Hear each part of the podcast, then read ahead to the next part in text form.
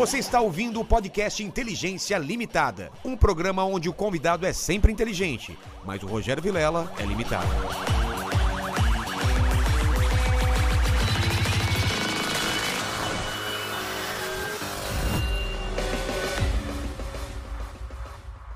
Olá, terráqueos! Como é que vocês estão? Eu sou o Rogério Vilela e está começando mais um Inteligência Limitada, o programa onde a limitação da inteligência acontece somente por parte do apresentador que vos fala. Porque sempre trago pessoas mais inteligentes, mais interessantes e com a vida muito mais perigosa, eu diria. Ele foi para lugares muito mais perigosos que você. Com certeza. Você mora onde? Eu moro em Itaquera, meio faixa de Gaza ali. Ah, cara. Gás é pior. É pior, é pior. Eu acho que é um pouco pior, Um viu? pouquinho, né? É. Pouca cara. coisa, mas É, o lugar mais perigoso foi onde eu morei dois anos, que foi Diadema. é, também. né? Lá é meio zoado, lá em Diadema é um pouco perigoso. Lá é tão zoado que na festa junina o pessoal pinta o dente de branco. Eu já falei aqui, né? O pessoal na hora de cantar o hino, cantava o hino do Corinthians, em vez do Corinthians, Nacional. é, isso lá em Itaquera também, E é tem, do um outro, do e tem outro comediante que fala uma piada muito boa, que fala assim, pô, meu bairro é tão perigoso que o- os passarinhos cantam racionais, cara. Você tem ideia?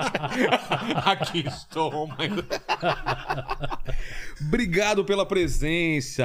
Tá, ó, ó, antes de falar com, com, com o show, eu queria que você falasse com o pessoal aí da, da live. Como eles participam com pergunta? Ah, é o seguinte, já tá fixado no chat, tá as regras. Você pode participar, participar com pergunta, aquele comentário, famoso jabazão pra ajudar a gente, né? Isso. Lembrando também de você já se inscrever no canal, já ativar o sininho, já dar um like no vídeo, aí dar uma passadinha na loja. E esse moletom lindo aqui, Promoção, ó, tá, promoção, lá, tá lá. tá o link na descrição Isso. e o cupom de desconto. Então, ó, você compra, é só você comprar o, o moletom e ganha uma camiseta, ganha uma né? camiseta e coloca lá o cupom de desconto, uma camiseta que você ganha a camiseta. Fechou. Marcos Uchoa, não confundir com Marco Uchoa. Ah, esse, é, infelizmente não está mais não entre está mais nós, entre né? a gente. É. O pessoal confundia muito ou não? Não, não, não. Na verdade, Não? como eu entrei muito antes dele, é, mas aí eu tava, tava em Londres, eu era correspondente em Londres na- nessa época, é, e eu comecei no esporte, e ele era um repórter do Fantástico, ele Ah, fazia coisas tá. no Fantástico.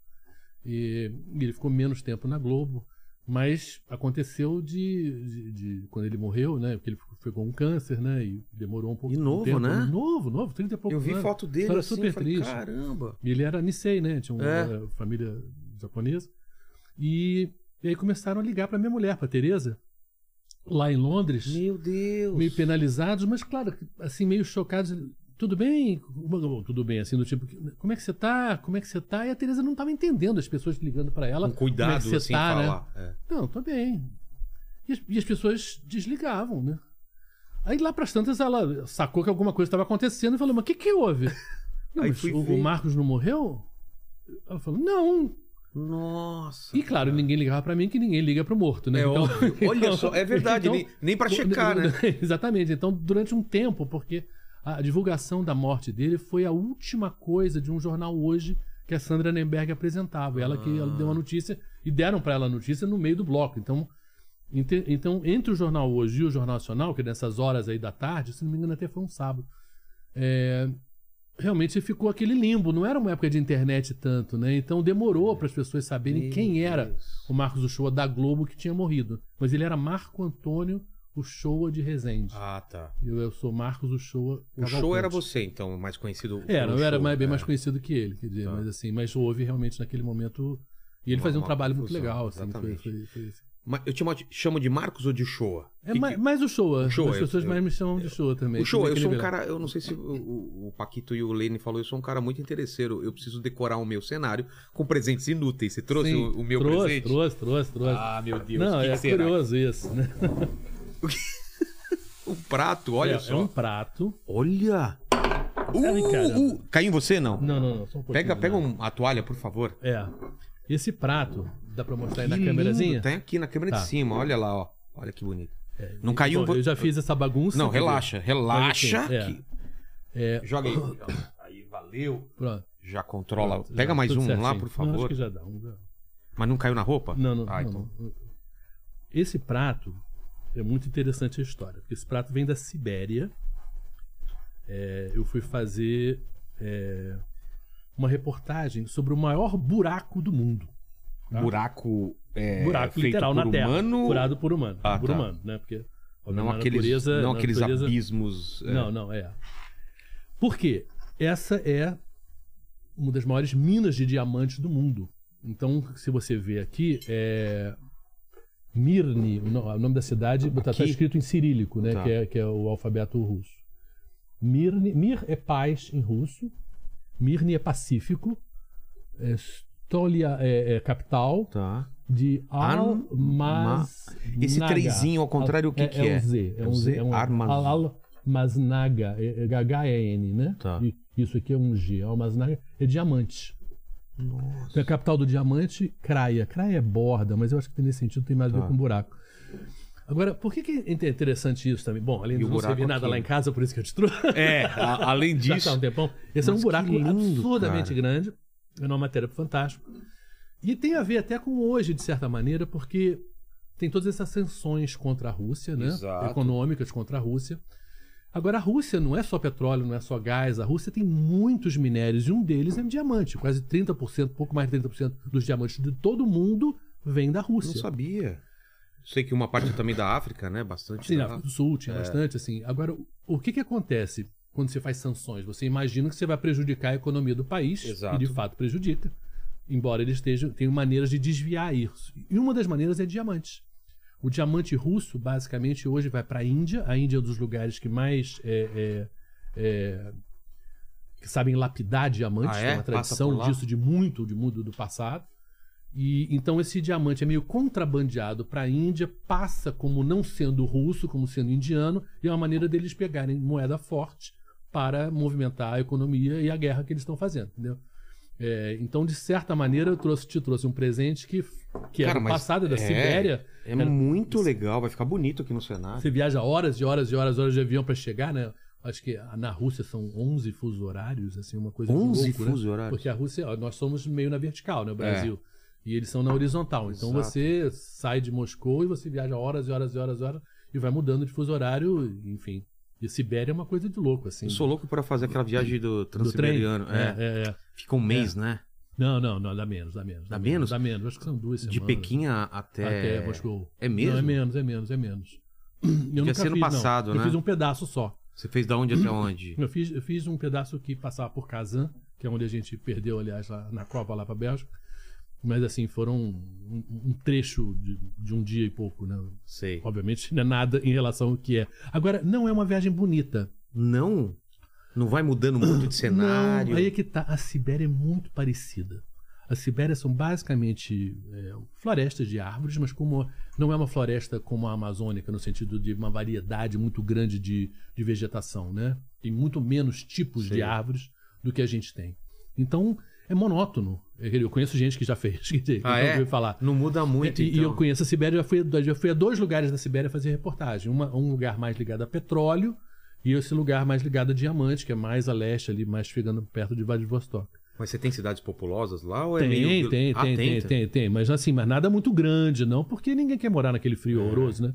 Eu fui no verão, porque o inverno, obviamente, é horrível de. Você ficou sabendo? Verão dá... O inverno dá quanto? Menos quanto? Não, depende, tem lugares que é menos 40. Nossa. Não, é, é, um troço Você já assim. sentiu na pele um, um frio Não, o desse? pior que eu já senti foi menos 28. Onde? É, na, na Rússia e, e, por incrível que pareça, em relação à sensação térmica nos Estados Unidos. Foi vez. pior lá? Foi a mesma é, sensação? É a, é, é, a questão do vento né, é muito, muito complicado. Quando está ventando, a sensação é muito, muito Nossa. pior. Mas o interessante da Sibéria é que os rios da Sibéria eles vão do sul para o norte. Então, como quanto mais para o norte, mais frio é, congela a água Ah. e a água volta. Então, a Sibéria, na verdade, é um grande pântano também. E como todo pântano tem um quê? Muito? Mosquito, né? Exato. Principalmente no verão. Então, para você entrevistar as pessoas, era uma terrível, porque era uma nuvem de mosquito entre você e o entrevistado. Você tinha que entrevistar o cara fazendo a banana. É mesmo? Olha, E foi eu engraçado que era, que era. que era. A gente estava com o pessoal do, do, do- do Greenpeace. Era um, pelo horror do petróleo, dada a poluição, de como a coisa é feita. E, e uma, uma empresa russa de petróleo estava invadindo uma área indígena. Porque eles têm, como a gente tem tribos Tipo indígenas. mongóis, assim? É, tipos assim, Antigos? é, é bem, bem puxadinho Sei. e que vivem de rebanhos de renas, né? Olha. Que vão pra lá e pra cá. E são. Tem Com, com muitas. peles no... no... Sim, sim, ah, sim. que legal. Com todo um ritual, com tambor e tudo. E eles estavam querendo tirar petróleo da região onde os indígenas, teoricamente, mandavam. Eles não Mandavam. podiam entrar ali. Mas eles bom, Rússia sendo Rússia, atropelaram o pessoal, desrespeitaram completamente. E a gente gravando com eles e, um- e uma equipe da FSB, que é a nova sigla da KGB, chama Ah, é? FSB, gravando a gente, mostrando assim, pra intimidar a gente, pra gente não gravar o que eles estavam fazendo. E aí chegou um cara russo, eu falo um pouquinho de russo, cada vez falo menos, cada vez esqueço mais. Mas por Mas- motivos profissionais ou... Profissionais, profissionais. Ah, tá. Eu aprendi pra trabalhar. E eu tava entrevistando ele, aí pousou um mosquito na testa dele. Aí eu eu cheguei assim pro cinegrafista, fecha no mosquito na testa dele, que é o final da matéria. Porque eu falei assim: o que esses índios incomodam essa empresa de petróleo é a mesma coisa É, que esse mosquitinho mosquito. incomoda esse cara. Incomoda, mas não é, É. nada. Entendeu? Não é, É, nada. lá, lá. E era o final da matéria, terminou com um mosquito posado na testa do sujeito. Mas é muito, muito, muito mosquito. Sibéria não, Sibéria não é um lugar assim. Não claro sei. que tem- é, é que a gente tem uma, é, a gente tem uma, uma noção de Sibéria, é, gelado é, é, o ano inteiro. é, é. é, mas é muito, muito, muito. E agora tá, por causa do aquecimento global, tá virando um perigo enorme, porque tem o permafrost, né, que, que é aquela terra congelada. Sei. Essa terra congelada, que é a mistura de terra com gelo, ela segura um gás, que é o gás mais danoso para o meio ambiente, que é o metano, que é um gás muito pior é, do que outros. Então, quando, como isso está derretendo, esse gás está saindo. Quanto mais sai esse gás da Sibéria, pior para o meio ambiente do mundo. E isso é muito, muito, muito preocupante. E está acontecendo. E o que, Ele- que os caras têm que fazer? Bom, teoricamente, não, é, não são os caras, aí somos nós, né? Todo mundo tem que parar de poluir menos para esse Ah, não tem jeito aquecer, de, não. de conter esse, esse Não, metano. é, é, eu queria fazer, não cheguei a fazer, que era uma viagem, porque hoje em dia você já pode fazer de navio Por cima? por cima e já tem rotas de navio da Europa tá para derre- o Japão lá por cima. no porque- verão. É, é, porque tá derretendo tanto Ah, gelo tá abrindo tá nova abrindo rota. um mar. Teoricamente, você pensar, é legal? Bom, não é legal porque o aquecimento global traz coisas muito mais danosas do que interessantes. Exato. Mas isso já está acontecendo lá por causa desse derretimento, por causa do aquecimento global. Então tem o metano, e, enfim, e todo esse horror. Eu conheci gente, é, é, de- é, jogadores brasileiros de futsal, é, porque. É, um açúcarzinho, açúcarzinho. É, porque tem uma cidadezinha, não é Irkutsk, não, é- é- eu esqueci o nome agora, que é num lugar até. Vários desses lugares têm minérios tão importantes e tão desses raros para tungstênio, sei lá, para a indústria da Cara, aeronáutica. a, a Rússia Que- tá- que- tem, tem um solo, então, incrível. absurdamente. É, porque é o maior país do mundo em extensão e tem realmente é, muito, muitos minérios lá. Eles deram muita sorte nesse aspecto. E a população, para o tamanho do país, é relativamente pequena. Uma população até que tem diminuído, né? Por causa da. Ao longo do tempo, os russos estão perdendo população. Ah, é? né? É, é. População mais velha, não tá É, renovando. é, não está renovando, alcoolismo é um problema muito Ah, sério, muita mulher não quer casar com homem porque não quer casar com bêbado, então não quer ter filho, que tem. E É um, é um problema. uma- É um dos lugares assim onde realmente essa questão demográfica é um problema. Não, é e duas questão. russas de lá já vieram aqui pro Brasil, né? Até vieram aqui no programa, né? Sim, sim, sim, sim. É, agora. Já tá ruim ainda, vem É. duas russas pra é, cá. né, imagina o que, não deve estar agora. Não tem É. uma população assim, né? Porque claro que vai ter influência essa guerra na questão econômica local Total, e- total. e na maneira como os russos são vistos, né? É. Outro dia eu estava no Rio mesmo, e duas russas estavam falando no elevador, desceu no elevador comigo. E eu brinquei com elas assim na hora de sair, ah, Pajausta, né? é, Por favor, né? Como que é? Pajausta, Pajausta, Pajausta. por favor. Tá. E elas ficaram meio assim, preocupadas. Fizeram uma cara não boa, que seria o normal de Ah. encontrar alguém que falasse um pouquinho russo. Mas fizeram uma cara meio preocupada do Acho- tipo, será como é que nós podemos tipo ser de- vistos agora por causa da guerra? Que de fato é um absurdo que os russos estão fazendo lá com a Ucrânia, né? Não, vieram duas russas aqui, cada uma tem um canal, né? São influenciadoras aqui e elas recebem ataque diariamente. Sim. Mesmo tendo uma posição contra o Putin. Sim, sim, é. O que é um E, e ela- absurdo, e né? ainda, uma delas ainda tá preocupada com a família de lá. Sim, sim, sim. Por De- quê? Dela ser punida Ser pelo que ela punida diz porque ela tá aqui dizendo aqui, entendeu? Esse é um dos grandes problemas de da gente enxergar realmente os danos que causam guerras, né? A gente não consegue mensurar É, isso, né? mensurar, dizer, porque é- são os refugiados, as pessoas que saem, fogem, né? quando conseguem, né? É. É, tem as pessoas que têm os problemas políticos com essas ditaduras horríveis, né? E, e o que, que é viver, você sair do teu país e nem saber se um dia vai voltar. E essa perseguição, a China faz demais isso, né? Persegue os, os- os seus opositores, né? Que saíram da China, ameaçando as famílias que estão lá dentro, né? Então, Então, é, é, é muito tenso, é muito triste você viver assim, querido. Porque É, não é uma coisa que você fala, não, vou embora então. Não, não, é vou embora. A gente não- teve um programa aqui logo quando explodiu a guerra, tipo, uma semana ou duas, né? Depois veio um casal de refugiados aqui. O cara é brasileiro e ela era Ucraniana. ucraniana. Sim. Tiveram que deixar cachorro pra trás, porque bomba explodindo. Aconteceu uma coisa que foi de cortar o coração. Tava trovoando aqui e os dois na hora, aqu- aquele pânico. Ela até pediu desculpa, cara. Sim, porque sim. imagina, Barulho. pra vida inteira ela vai escutar Sim, vai ficar um- aquilo ali. Vai ficar É, é, aquilo, cara. É. É incrível. E, Eu- o, e o show, eu sempre tenho esse, esse pensamento, assim, a gente não, não tem noção nem do que é estar perto de uma guerra, do que é escutar um barulho de uma bomba, tiroteio, e, e, e você teve nesses lugares, eu sei que você não, mesmo não estando na linha de frente, é uma... É, é uma tensão. Qual, qual é essa sensação de estar num lugar que tá, tem uma guerra, tem gente querendo matar outra pessoa, É. e isso tá acontecendo ao seu redor, como que é? É, a, a diferença, eu acho que maior, e a gente brincando no começo do programa, né, falando de Diadema, É, falando é. de Itaquera, é que a, a violência nossa. Ou mesmo no, no- no Morro do No Rio, Morro- né? exatamente, Que morre muita gente. muita gente Qual é a no Rio de Janeiro. diferença? é que a diferença entre tiro e bomba é enorme. É, basicamente, em guerra, você morre de bomba. Você morre de, de, de artilharia, de explosão. Né? Porque explo- o que eu chamo assim. Que atinge Uma uma, área explosão é uma maior. maior. E uma explosão, uma bomba quando cai, ela solta estilhaços, né? Para uma área muito grande. O estilhaço é dela ou é das coisas que ela, que ela Tudo. rompe? As duas coisas. É exemplo, mesmo? Uma das coisas mais perigosas em guerra é vidro. É você estar perto de Ah! prédios quando tem explosão. E aí o- a explosão, né, destrói os vidros, né? A, E pode- a- o ar é, empurra o vidro e quebra as vidraças e as vidraças caem na calçada. Verdade. Então, você tem que saber que quando isso acontece, às vezes o melhor lugar é no meio da rua. Se você não consegue entrar no prédio, você, na a calçada pode ser muito perigosa cair perto de um é. prédio, Ah. entendeu? Pelas coisas que caem. Então, é, sabe, a- a- eu digo assim, uma, uma bala, ela teoricamente ela tem um endereço, É. enquanto que o- uma bomba é um certo a quem interessar possa, entendeu? Ela vai, é, um, é a merda no ventilador, entendeu? Então, ele é- e, e claro que você não consegue se proteger, porque em geral a bomba vem de longe, né? Você ela vem numa velocidade que é muito à, à frente da velocidade do som, então quando ela quando você Você ouve não consegue que- ver no céu e, É. se, e, se, e e tomar. se proteger. e- e não tem quando como. você ouve ela, se ela viesse no teu lugar, você já estava morto. Ah, é? É, porque ela é Se mais você rápida escuta- som. Ah, então ela chega antes do que o som. Ela chega antes que o som. Meu, que assustador É, isso. então você, quer dizer, você, claro, quando você tem sistematicamente um bombardeio, claro, você vai sentindo.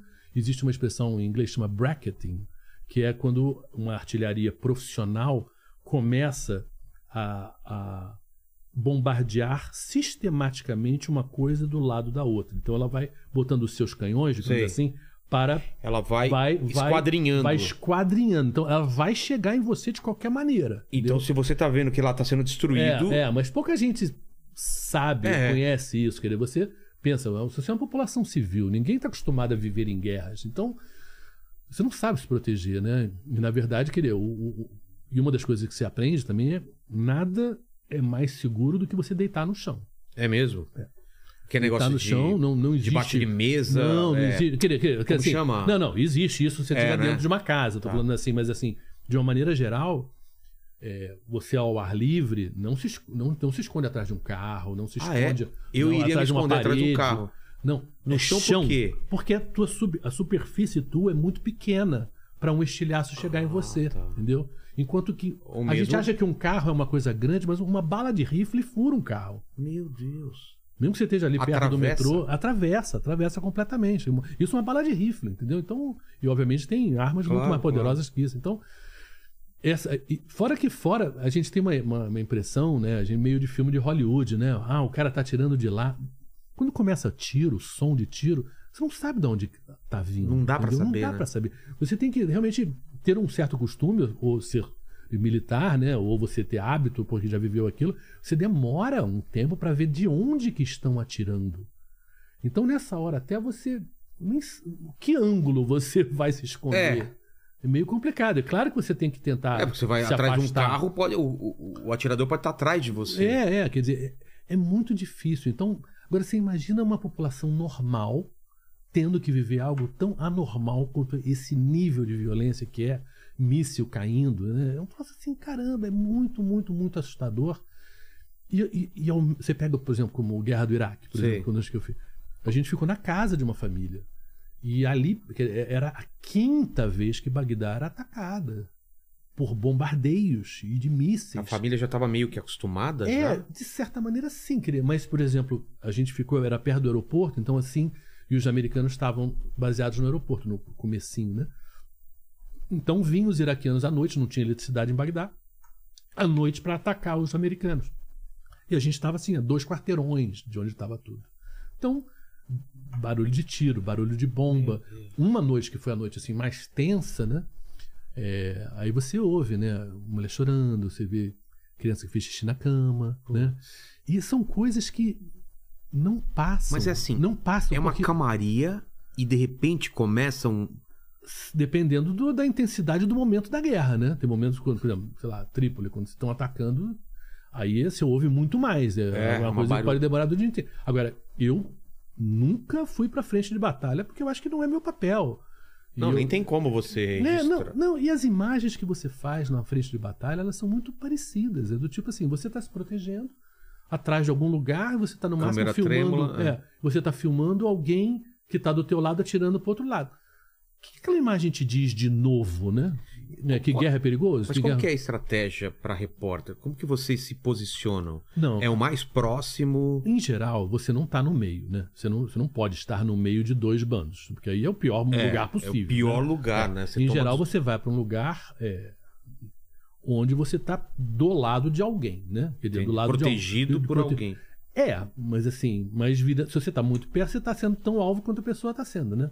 Não existe aquele negócio de eu estou com o símbolo do jornalista e não vou ser alvo olha, nunca. Não isso, existe. Isso mudou muito, mudou. É. Isso já, já aconteceu, já foi muito respeitado, mas da guerra da Bósnia, nos anos 90 em diante, houve um progressivo, ou melhor dizendo, um regressivo respeito, é, é, desrespeito em, relação ao jornalismo. E também É. o pessoal da. da- É, é, e hoje, hoje, hoje, você- hoje um- agora recentemente em Israel, Israel matou uma, uma famosa repórter da Al Jazeera, é, que cobriu durante anos e anos. Imagina, uma pessoa com 30 anos de carreira e ser morta com um tiro na cabeça e ela com colete escrito Com press, colete com capacete, sabe? É uma história muito, muito, muito estranha. Tá pegando super mal lá para as Forças Armadas de Israel Não é mais salvaguarda, então não, não, não, está é, não protegido. é, não é, não é, não é, não é, realmente. E, e vira alvo. Eu mesmo em Gaza, né, voltando ali ao, ao que ele falou de, de Itaquera, eu tomei tiro das forças de Israel. É, na- no caso, obviamente, não era para me acertar. Claro. Eles estavam querendo me assustar. Então eles estavam atirando é, no, perto do meu pé. Ah, é? É, porque eu estava gravando uma passagem num lugar que eles tinham destruído e eles não queriam os jornalistas ali. Então, claro que ali era uma certa gracinha, né? Agora, uma bala pode bater numa pedra e É, voltar em então, você. quer é dizer, meio então, pra dizer, você ficar esperto, é, né? é, e no caso, obviamente, o pessoal da ONU, a gente estava com o pessoal da ONU gritando pra gente sair, correr. E aí a gente saiu, se escondeu num- numa craterazinha assim, e aí tinha um velhinho lá, e depois chegou perguntando, Meu começamos Deus. a conversar, aí perguntaram, ah, brasileiros, foi segunda intifada, 2001. Ah, e perguntaram, e o Romário, vai jogar a Copa do Mundo? Enfim, você vê, Tudo termina no futebol, né? é, não, e, e digamos, para quem vive a violência, a gente tem um medo que essas pessoas não têm, no sentido de que existe uma adaptação. Existe. Você vive num lugar Uma horrível. dormência você se quase, adapta. né? Você fica. Eu não estou comparando, eu tô, mas é verdade. Se você mora numa comunidade que a polícia ataca muitas vezes, a polícia está lá embaixo subindo o morro, é uma coisa que você, de certa maneira, tem que se adaptar, porque É. senão você não vai trabalhar, você não, vai, não sai de casa, enfim, quer dizer. é, lamentavelmente, as pessoas têm que se acostumar com isso, né? Embora eu acho que é algo que não só de verdade você não A consegue se acostumar, como você algum fica traumatizado pro resto da vida, como essa convidada É, que você teve aqui exato. no programa, né? Mas é estranho, né? Porque a gente dava essa impressão que a gente estava caminhando para tempos cada vez mais seguros, grandes conflitos. Todos Sim. o pessoal do geopolítica fala não, Não, daqui para frente não vai ter mais, porque agora a economia, né, o capitalismo e eles estão tão entrelaçados ah, economicamente que não, não faz mais sentido. E a gente viu que não é bem assim. É.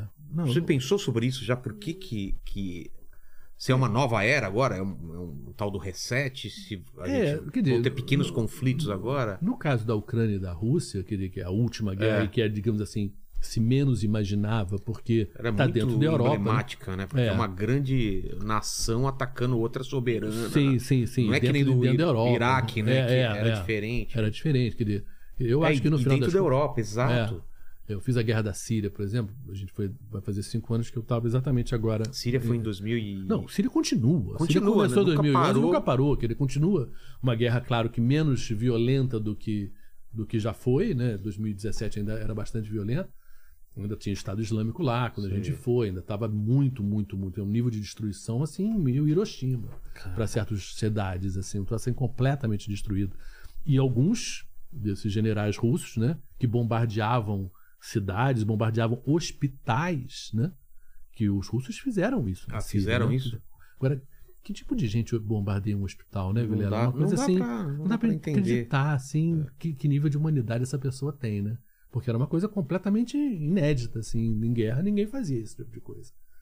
E os russos fizeram, né? E, e fazem. né? Então. E eu acho assim curioso assim quando a gente Síria- pensa um pouco do lado da gente, que do tipo assim, a Rússia teve Olimpíada de Inverno, a Rússia teve tem Fórmula 1 em Sochi, É. Mundial de Natação e Mundial de Vôlei ia ser esse ano lá, Copa do Mundo 2018. 2018, é um, verdade. ano, um ano depois que eu fui à Síria, com o horror que a gente estava vendo na Síria os russos fazendo, estava todo mundo lá na Rússia curtindo uma Copa do Mundo na Rússia. Muito estranho. E é muito 2014 teve a, a- invasão da... da, da- Sim, sim, da, da, da, da Crimeia Crimeia. e do, do Donbass ali É também. mesmo, e dizer, teve uma Copa do Mundo E nesse, nesses... continua assim, segue o jogo, assim, sabe? E nesse aspecto você tem que questionar, assim, como nós que gostamos do esporte É. e como é que o mundo do esporte pode ser tão corrupto, né? A um ponto de Fechar sabe, os olhos, de, né? de fechar os olhos para um horror desse tipo. Quer dizer, eu não, eu não posso ir na- no churrasco na tua casa se você é uma pessoa que bombardeia o hospital. Não dá, entendeu? É. Eu posso até ter que comprar o, o diamante, o petróleo teu, mas eu não vou participar de uma festa. Uma e eu não vou te convidar né? para uma festa. É. Né? E o esporte, teoricamente, é uma festa. Né? Então, Claro. então é meio. Sabe, agora a coisa Mas foi tão essa- absurda que eles foram afastados no esporte. É, né? total. E É. Síria tá muito ligado com o que tá acontecendo hoje, né? Com, com o que, com o que a Rússia fez na Síria. Sim, o que sim. ela- Não, é. Eles pegaram até um know-how, de certa maneira. Exato. O general principal russo que coordenou todo o ataque na, na, na, na Síria é o cara que está mandando agora, coordenando o ataque na Ucrânia, né? Quer dizer, claramente eles, de certa maneira, aprenderam Mas e você acha que tem aplicando- chance de a gente voltar a, a, dar- a 10 passos atrás? em relação à Ucrânia e Rússia? Não só o mundo mesmo, de ter alguns países que vão tomar uma liberdade expansionistas, ou seja lá É, o que for. eu acho difícil, porque, quer dizer, guerra faz parte da humanidade, né? Porque o ser humano é violento, né? E a civilização é o que não é o normal, né? A paz é A que digamos civilidade, assim, né? a civilidade, o se tratar bem, eu diria o seguinte: a gente nasce é, como criança, você pega teu teu filhinho, teu tua filhinha, ela é um bichinho ali meio selvagem, né? e a gente né? vai não é? vai moldando, vai educando, vai Ela vai ensinando, né? tudo Pra ela pra respeitar. vontade dela ser, É. ser, ser feita, né? Tanto que você vê, assim, você pega em escola, essas coisas de bullying, né? O que, que é? Porque a criança não tem certos freios, né? De dizer certas Não tem coisas. não limite, tem né? limites, né? E, Vai então, escalando, vai escalando, e você então- fala, ah, é, não então- pode. Então É. a civilização é exatamente isso. Quer dizer, a educação, no bom sentido da palavra, né? De ser uma pessoa educada no sentido de respeitosa aos outros, ela é uma construção, né? Que a gente vai aprendendo, que, que é de nosso interesse, né? Claro. É muito mais agradável viver num mundo calmo do que num mundo com Não, guerra eu agressivo. Eu assisti aquele Homem do Norte. Alguém viu esse filme já ou não? Cara, viver naquela época. Cara, chegava na sua casa, incendiava, cortava a sua Cabeça roubava a sua mulher É. e pronto. É. E, é- e você, você não tava livre disso, É, né? Não, a lei do mais forte é uma lei da natureza, é uma lei É. da selva, não é uma lei dos homens, nesse Exato. sentido. Né? Que a lei dos homens é exatamente evitar isso, é. superar isso, né? Porque a gente já passou por essas coisas. Da... E se você pensar bem, o que, não que é faz essa muito coisa de. tempo, né? Não faz muito tempo. E o que, que é essa coisa, por exemplo, agora, né? O governo federal, Bolsonaro, de todo mundo ter arma? É uma boa ideia? Eu acho que não, né? Já Em foi por... Eu não sei algum- porquê. Em algum país isso deu certo? Não, gente, nenhum. Porque se tivesse dado certo, fala, não, peraí, mas Tá, deu certo. geral. Resolveu o problema, pessoas cada um com sempre usam o, o exemplo dos Estados Unidos e do Canadá, Que é né? o. Canadá é mais pra caça, né? E, e Estados Sim, Unidos. mas Finlândia, por exemplo, tem muita arma. Tem também? Tem, tem. Finlândia tem. Mas assim, porque tem uma tradição de caça, como o Canadá tem uma Exato. tradição de caça. Agora, são países que é, investem muito em educação. Então, e são países que são um pouco desiguais, ao contrário dos Estados Unidos. Não, e a punição, ela vem. Você sabe sim, que se não, você não, fizer... Sim, além disso também. vem. É. Isso também é importante. Mas qual é a diferença, digamos assim, entre ter muita arma e ter pouca criminalidade? É que todas as, as coisas que, de certa maneira, impulsionam as pessoas a, a brigarem, né? E grande parte disso tem a ver com inveja, com desigualdade, com é, pouca educação nesse sentido. Isso tem nos Estados Unidos, não tem no Canadá e na Finlândia. Verdade. Dizer, o Canadá, é os Estados Unidos é um país tremendamente desigual, tremendamente racista, com muitos problemas em relação a isso. Aí você bota bota é, arma na mão das pessoas, e são Na casa 390 milhões de armas. quê? Nos Estados Unidos existem 390 milhões de armas na mão de cidadãos. Tá brincando? Uma população que tem Eu não 300 fazia ideia que era esse número É, de esse armas. número. Então, é um absurdo. É que aqui a gente não pode pular tantas etapas e, querer arma agora, sendo que a gente tem tanta coisa pra completar até chegar num nível de civilidade tão grande que eu posso ter uma arma você pra eu defender Então, alguém entrar na minha casa talvez, sei lá, não sei, não, é. Não, e pensa bem, eu chego aqui pra te assaltar, eu estou com um plano, eu estou com uma arma na mão. Você pega de surpresa. Dizer, A iniciativa é minha. A chance de eu fazer o mal a você é muito maior, mas se eu tiver medo que você possa estar armado, talvez seja mais negócio pra mim, né? Sair atirando. já sair atirando, em vez de porque eu não sei se eu posso, você pode me ameaçar. Então, do ponto de vista da bandidagem, né? Ela pode aumentar a violência exatamente pelo medo dela da reação da pessoa de bem. É, tem uma Então, tem dizer, uma linha que fala que aí eles evitariam também entrar mais em casa sabendo que tem a possibilidade de ter armas lá dentro. Essa Ou, ou para roubar as armas, né? É, Porque pra também é uma das as coisas armas. mais interessantes para um bandido é entrar numa casa e sair já pedindo, me entrega a tua Porque arma, é caro, me, né? mostra a tua É. arma. Porque é caro, então. E hoje em dia tem muito. Então, é, Não, eu acho não, que essa não, discussão não é descabida agora, né? É, não tem porquê. completamente, assim. Tem tanta coisa pra gente resolver antes, né? agora saiu, agora em relação a isso que você está falando, né? Gente- o Brasil está investindo quatro vezes mais em prisão do que em educação. Isso tem sentido? Quer dizer, tem sentido a gente fazer mais prisões do que escolas? Né? Botar mais dinheiro? Porque no final das contas, se você dá uma educação boa para as pessoas, elas vão ter mais oportunidades de ter uma vida normal, ter emprego, enfim. Você pega uma garotada de perif- periferia, Não, que o tráfico às vezes é o que aparece como empregador. É, coloca Né? arte, coloca dança, Claro, coloca música, coloca claro. tudo lá pra... Educação como um É, todo, né? Tudo, cultura, quer dizer, Artes marciais, Arte marcial, tudo, tudo, né? tudo, tudo ali. Aquele, pô, Dá é, opções, o né? dinheiro, o dinheiro ali é investido para uma sociedade virar uma sociedade normal, calma, que vive bem, né? O dinheiro da prisão é uma coisa que só vai aumentando. Aqui no estado de São Paulo teve um documentário agora encarcerados, né, do, do, do Drauzio Varela, que era fantástico, mostrando assim, poxa, o, São, o estado de São Paulo precisaria quase construir um presídio novo a cada mês Pra dar conta. para dar conta do número de pessoas que estão sendo presas. Quer dizer, Parece que a gente chegou... não é uma receita de uma sociedade normal Mas que é- queira é meio- melhorar, né? Mas o show é meio desanimador, né? Pa- Parece que a gente falhou, assim, no... Há quanto tempo a gente tá falando sobre essas coisas, né? E não... É. E a gente tá agora indo regredindo, teve uma época que parece que melhorou, e aí depois piorou, eu não sei. É, eu- eu acho que por isso que a gente tem que pensar assim, não, não, não vamos conversar sobre ideologia, Mas ou esquerda ou direita, a gente é, tem que eu conversar que é sobre- sobre certas tempo, coisas assim. é. O que que funciona? O que que funcionou? Quais são as coisas que em outros países deram certo? Né? Porque a gente pode copy-paste, né? copiar. violência, educação, claro. Só que você começa a mexer agora pra uma ou duas gerações ter feito. Uhum. Que mais? Olha, eu, eu acho que. claro que tem que ter segurança. Claro que tem que melhorar a segurança. Agora, é, a segurança, muita gente fala, não, as fronteiras, as fronteiras. Você está você tá louco, né? Como é que a gente pode proteger as fronteiras do Brasil do tamanho que elas são? O que você tem que fazer realmente tem mais a ver como se fosse uma garrafa, né?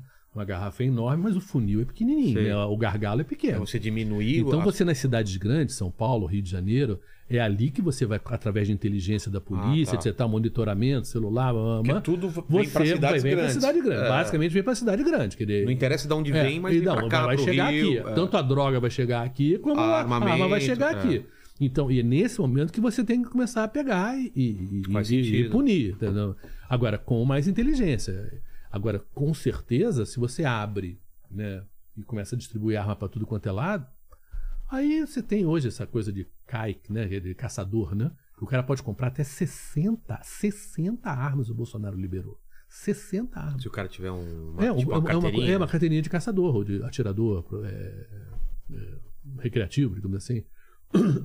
60 armas. Quem precisa de 60 armas, Guilherme? E, e já tem vários desses caras que estão repassando essas armas, Ah, revendendo essas armas pra poder... para a milícia, para traficante, quer dizer, para bandido, de maneira geral, né? Quer dizer, é do interesse da, nossa, da sociedade, não interessa, eu tô falando assim, não, não, é, não, é se você gosta do Não, Bolsonaro, se você não tá- gosta do Bolsonaro. você tá é seguinte, falando, a gente tá pros discutindo as coisas filhos erradas, isso é né? bom, pros teus filhos isso é bom, pros teus pais isso é bom, pra tua vida, quer dizer, porque a gente não quer voltar ao, ao A homem do barbárie, norte, é. né? Porque o homem do norte é, é- é a violência. É né? Quer dizer, violência. então, Eu claro. tomo o que eu quero. Exatamente. Então, se você tem uma arma na Eu mão. tenho, uma, eu tenho uma discussão no trânsito, você me encheu o saco, eu dou um tiro. E aí? tiro. E aí? E aí, sabe? Aí você destrói famílias, Exato. você, sabe? E a tua família, porque você for Claro, preso também, claro, quer dizer, claro. o que, que você ganhou ali naquela parada? Quer dizer. É. E, o- e o ser humano tem falhas, o ser humano é nervoso, o ser humano, sabe, eu tem problemas. Quer dizer, então, não pode, além disso, o caso, o número de suicídios que aumenta com arma dentro de casa, o número de feminicídios que aumenta de homem matando mulher porque tem arma dentro de casa, aumenta muito, querido. Então, a presença da arma, ela não é simplesmente uma questão de bandidos. Vê os números nos Estados Unidos, a quantidade de criança que dá tiro em criança. Você não torce porque, porque o pai deixou a arma em algum lugar ali, enfim. Mas isso, criança- o que eu acho, o que eu acho estranho é a gente colocar essa discussão como sendo entre Prioridade. prioridade, É, é. entendeu? Eu, eu, eu, eu concordo com tudo que você está falando. Talvez eu teria em casa, não, não gostaria de porte. É porte ou É, posse É, é. ou porte? É, posse, não, posse é em casa, É, porte é, poder exatamente. andar Talvez. Mas mesmo assim, eu morro de medo por essas coisas. Tem Uhum. filho e tal, não sei o quê. Agora, posse é posse, é andar com ela. Eu É acho porte, isso. porte, porte, porte. Aí, porte eu acho perigosíssimo Perigosíssimo. no estado que a gente vive aqui no Brasil. É. Que é muito, muito precário, né? E não é só Brasil. Você pensa na, na economia mundial, a gente está aumentando muita tecnologia, né? É. Essa te- a gente fala de, de sistemas, mas a tecnologia ela está destruindo realmente muitos empregos. Muitos. Porque o do é- celular você... Mas é uma coisa inevitável, Inevitável, né? E porque esse dinheiro não volta para a garrafa. Mas É. o fato é que o desemprego e a tensão que isso gera, e a frustração e a depressão que isso gera, tudo isso também torna a saúde mental das pessoas Total. mais frágil. É, o meu pai trabalhou, sei lá, 30 anos no mesmo lugar. Sim. A gente. É, eu também, na Globo, 34 também. anos, mas essa coisa é cada vez menos Os- normal. Meu filho não vai ter um emprego de 10, 30 anos. Eu não é, tive. é. Não, eu tive. Eu tive de 15 anos. Aham. Mas tá mudando já. Hoje Sim. em dia já não é mais sim, assim. Sim, sim. é. E, e- e a tecnologia é muito mais rápida do que a gente se, se prepara para ela. E aí, Sim. como que. Não, e está se criando como se fosse uma casta Um gap, superior, que é, uma é. casta que super bem educada, uma Preparada. preparada, que cria essa um tecnologia, abismo, né? que consegue acompanhar a mudança dessa tecnologia e todo o resto está para trás. Está para trás. E a gente pensar no nosso país, quer dizer, à medida que a gente perde indústria perde conhecimento, e você pega as verbas da ciência e tecnologia como elas foram cortadas no Brasil nos últimos anos, você tem hoje, por exemplo, saiu, né, aquele Tiago Oliveira, né? Um do- a revista Time americana, ela faz sempre um todo ano um, os 100 personalidades do mundo mais influentes. Sei. E tem dois brasileiros, uma, uma indígena uma, e esse brasileiro, Thiago de Oliveira, que é um chefe de um laboratório na África do Sul. Quantos brasileiros, e na pandemia a gente viu É, isso, perdeu, né? em, eh, em Harvard, eh, em Oxford. Claro, Os porque. cérebros brasileiros, um cara não tem e não condição dá nem ficar culpar aqui. os caras. Por que, que eles vão Não. ficar aqui? Eles querem pesquisar, eles querem trabalhar, eles Querem- querem ter um é. salário decente, eles querem, digamos assim. Agora, muitas vezes essas pessoas foram educadas com dinheiro até de impostos, CNPq, é. público. E aí, na hora que ele tem que devolver pra gente, ele vai lá pra fora. Porque não tem como ficar. É. Porque não tem. Nós não, ti- não criamos um parque tecnológico, instituições suficientes para absorver todos esses cérebros maravilhosos de brasileiros, de brasileiras, que poderiam Exato. estar melhorando o país. Então, a gente vai começar a vender pau-Brasil de novo? Eu brinco que é isso, porque na prática é vender soja, vender ferro, é voltar. É muito pouco, né? Não tem tecnologia. E esse, o mundo A gente vende hoje é barato e compra caro. É. A Alemanha ganha mais dinheiro com café do que o Brasil. Não tem um pé de café na Alemanha. Por quê? Porque é torrefação. A Olha- Alemanha transforma o café no produto que chega na mesa das pessoas. E a gente não faz isso. Como? Como não tem mais indústria disso aqui no Brasil? É. Aí você pega fertilizante. Poxa, o maior agronegócio é o grande negócio do Brasil. Por que, que a gente não é autossuficiente? É. por que como é que a gente não faz o fertilizante da gente se a gente compra? Faz aqui e vende pra cá pro brasileiro comprar do brasileiro, né? Claro. Tem, tem, tem, tem setores assim que a gente vê, claro que não é burrice. Tem interesses que querem manter o Brasil lá para baixo. Tem gente ganhando dinheiro assim. Mas eu acho que se a gente pensar como sociedade, isso não tem o menor sentido, né? A gente continuar vivendo com isso. A gente tem quatro, né? Saiu agora recentemente. Dos dez bancos mais rentáveis do mundo, quatro são brasileiros. Tem alguma coisa estranha, né? Tá muito Nós estranho. não somos uma sociedade tão rica para ter quatro dos dez bancos mais ricos do mundo. Mas o que, que é? Eles podem cobrar da gente tarifas que são permitidas, por exemplo, o cartão de crédito aqui, 300 e tantos por cento de juros, nos Estados Unidos é 17. Como é que pode? Né? Então, isso a gente tem que conversar como sociedade e falar, não, gente, Tá isso aqui errado, tá errado, errado. e não é tão difícil assim de consertar. É. Vamos pensar, né? Ó, a, a gente tem uma rodada aqui com presidenciáveis, né? Já Uhum. tivemos aqui vários, né? Quem aqui? Vamos lembrar. Dória, é, Ciro, Ciro, o Moro. Mo- o, o Boulos, mas o Boulos, Boulos. é, Acabou, não vai tá, sair? Não vai Aham. sair. Vai sair. O Moro, que Moro. desistiu. Desistiu também. tá- aqui a gente tem várias. Vocês estão queimando vários. queimando vários aqui, hein? Estamos Quem vem tentando aqui? Lula. Ciro ainda não desistiu. Viu? Né? É, é, é. Lula tá pra vir. Aham. Bolsonaro acho que Não não sei, vem, é. né? Convidamos já.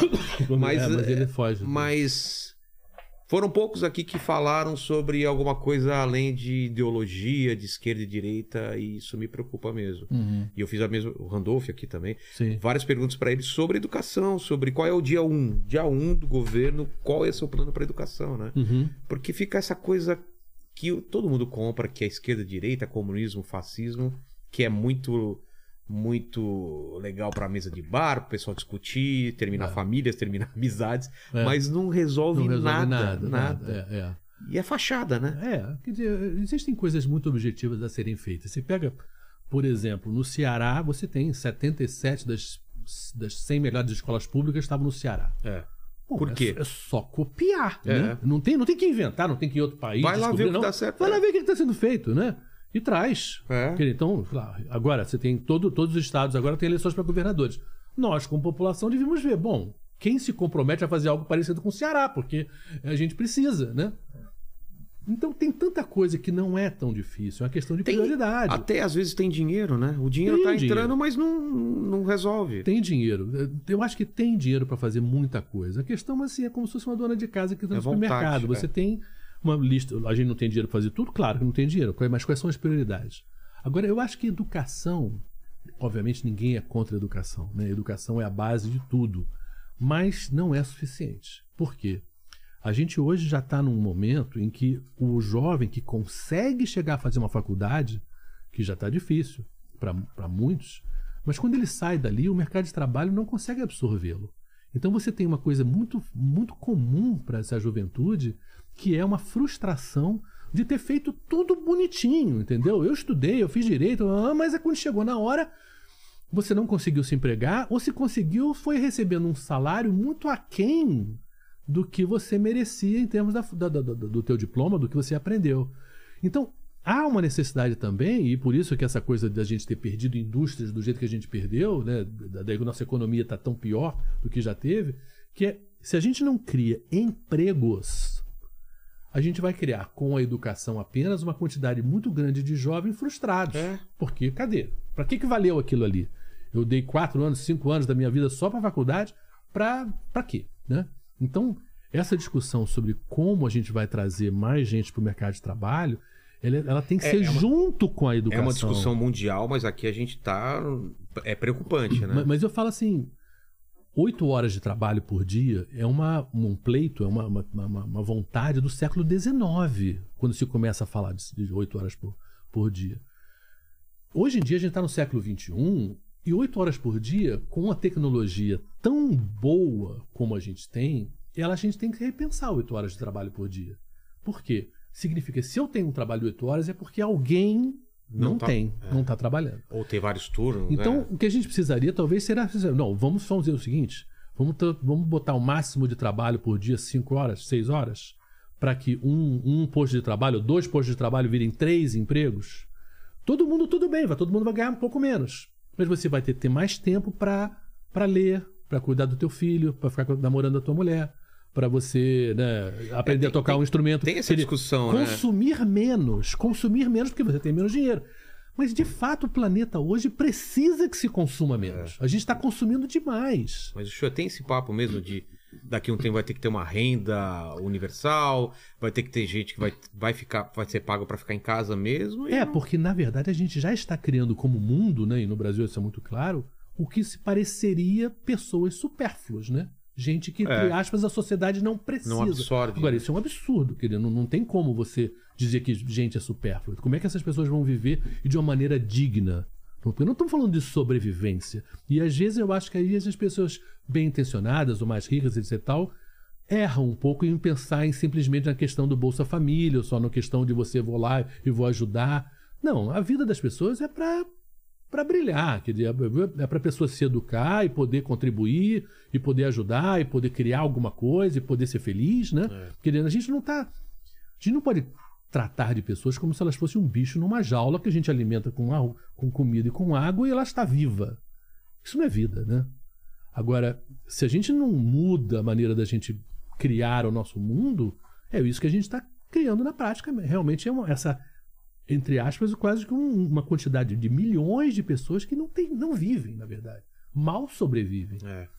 E, e eu acho que a falta de sonho, a falta de aspirações deve ser a, a coisa que a, é a maior dor, né? É, sim. Porque muita gente tem, ah, mas o cara tá ganhando tanto por mês com a bolsa não sei o quê. Você acha que ele queria realmente depender dessa. Vamos falar da maioria. Não. Pode ter um ou outro, mas, cara, ele queria estar ganhando o dinheiro dele, fazendo um trampo que ele possa progredir possa aprender. E... Porque o ser humano é assim, o ser humano não é, É. acomodado. Não, essa- essa mensagem- Nesse, nesse sentido. É, né? essa mensagem até é meio bíblica, né? O trabalho dignifica o homem, né? Você É. vai uh, viver tu, Pô, a a tua vida com do seu. É, Quant- Quantas pessoas deprimidas porque na pandemia não tinha o que fazer. sim. E, e- e eu, eu acho que também é errado, né? A pessoa, o trabalho dela ser tudo na vida e quando tiram Sim, dela tá- sim, sim, também é. é. errado, mas é parte da gente. Não, sim, você, você, o seu trabalho sempre foi parte de você. Sim, Imagina tirar isso de você de repente, como É. aconteceu na pandemia. né? Não, não, é muito grave. Quer dizer, isso já vale para todo mundo, mas se você pensar em nós homens, né? Onde essa coisa desse sentimento de que você é responsável pela tua família, é um peso, por trazer né? a comida É. pro teu filho. É Eu senti muito, muito- difícil para muitos homens essa pandemia eu frustração. senti isso. é. Ah, Quem não te- Eu que não tenho um emprego fixo, por exemplo, na É, não pandemia. podia dar quando- shows. Né? Exatamente. Pra quanto artista É. que não teve chance de. E aí você vê comendo aquele dinheiro que você guardou e você, nessas horas você fala, cara, eu Caramba, consigo entender melhor agora como que é essa, Uhum. essa dança aí. Mas o show, a gente começou falando, a gente já começou no papo aqui, mas eu queria entender você, criança. A gente falou sobre aspirações, sobre sonhos. É, O que, que você queria ser quando, quando era criança, assim? Que você, primeira lembrança que você tem, ah, eu quero ser tal coisa. Olha, eu, eu, eu criança realmente eu não tinha uma Sério? ideia. Você nasceu uma onde? ideia. Eu nasci no Rio de Janeiro. É? Eu sou filho de um pai.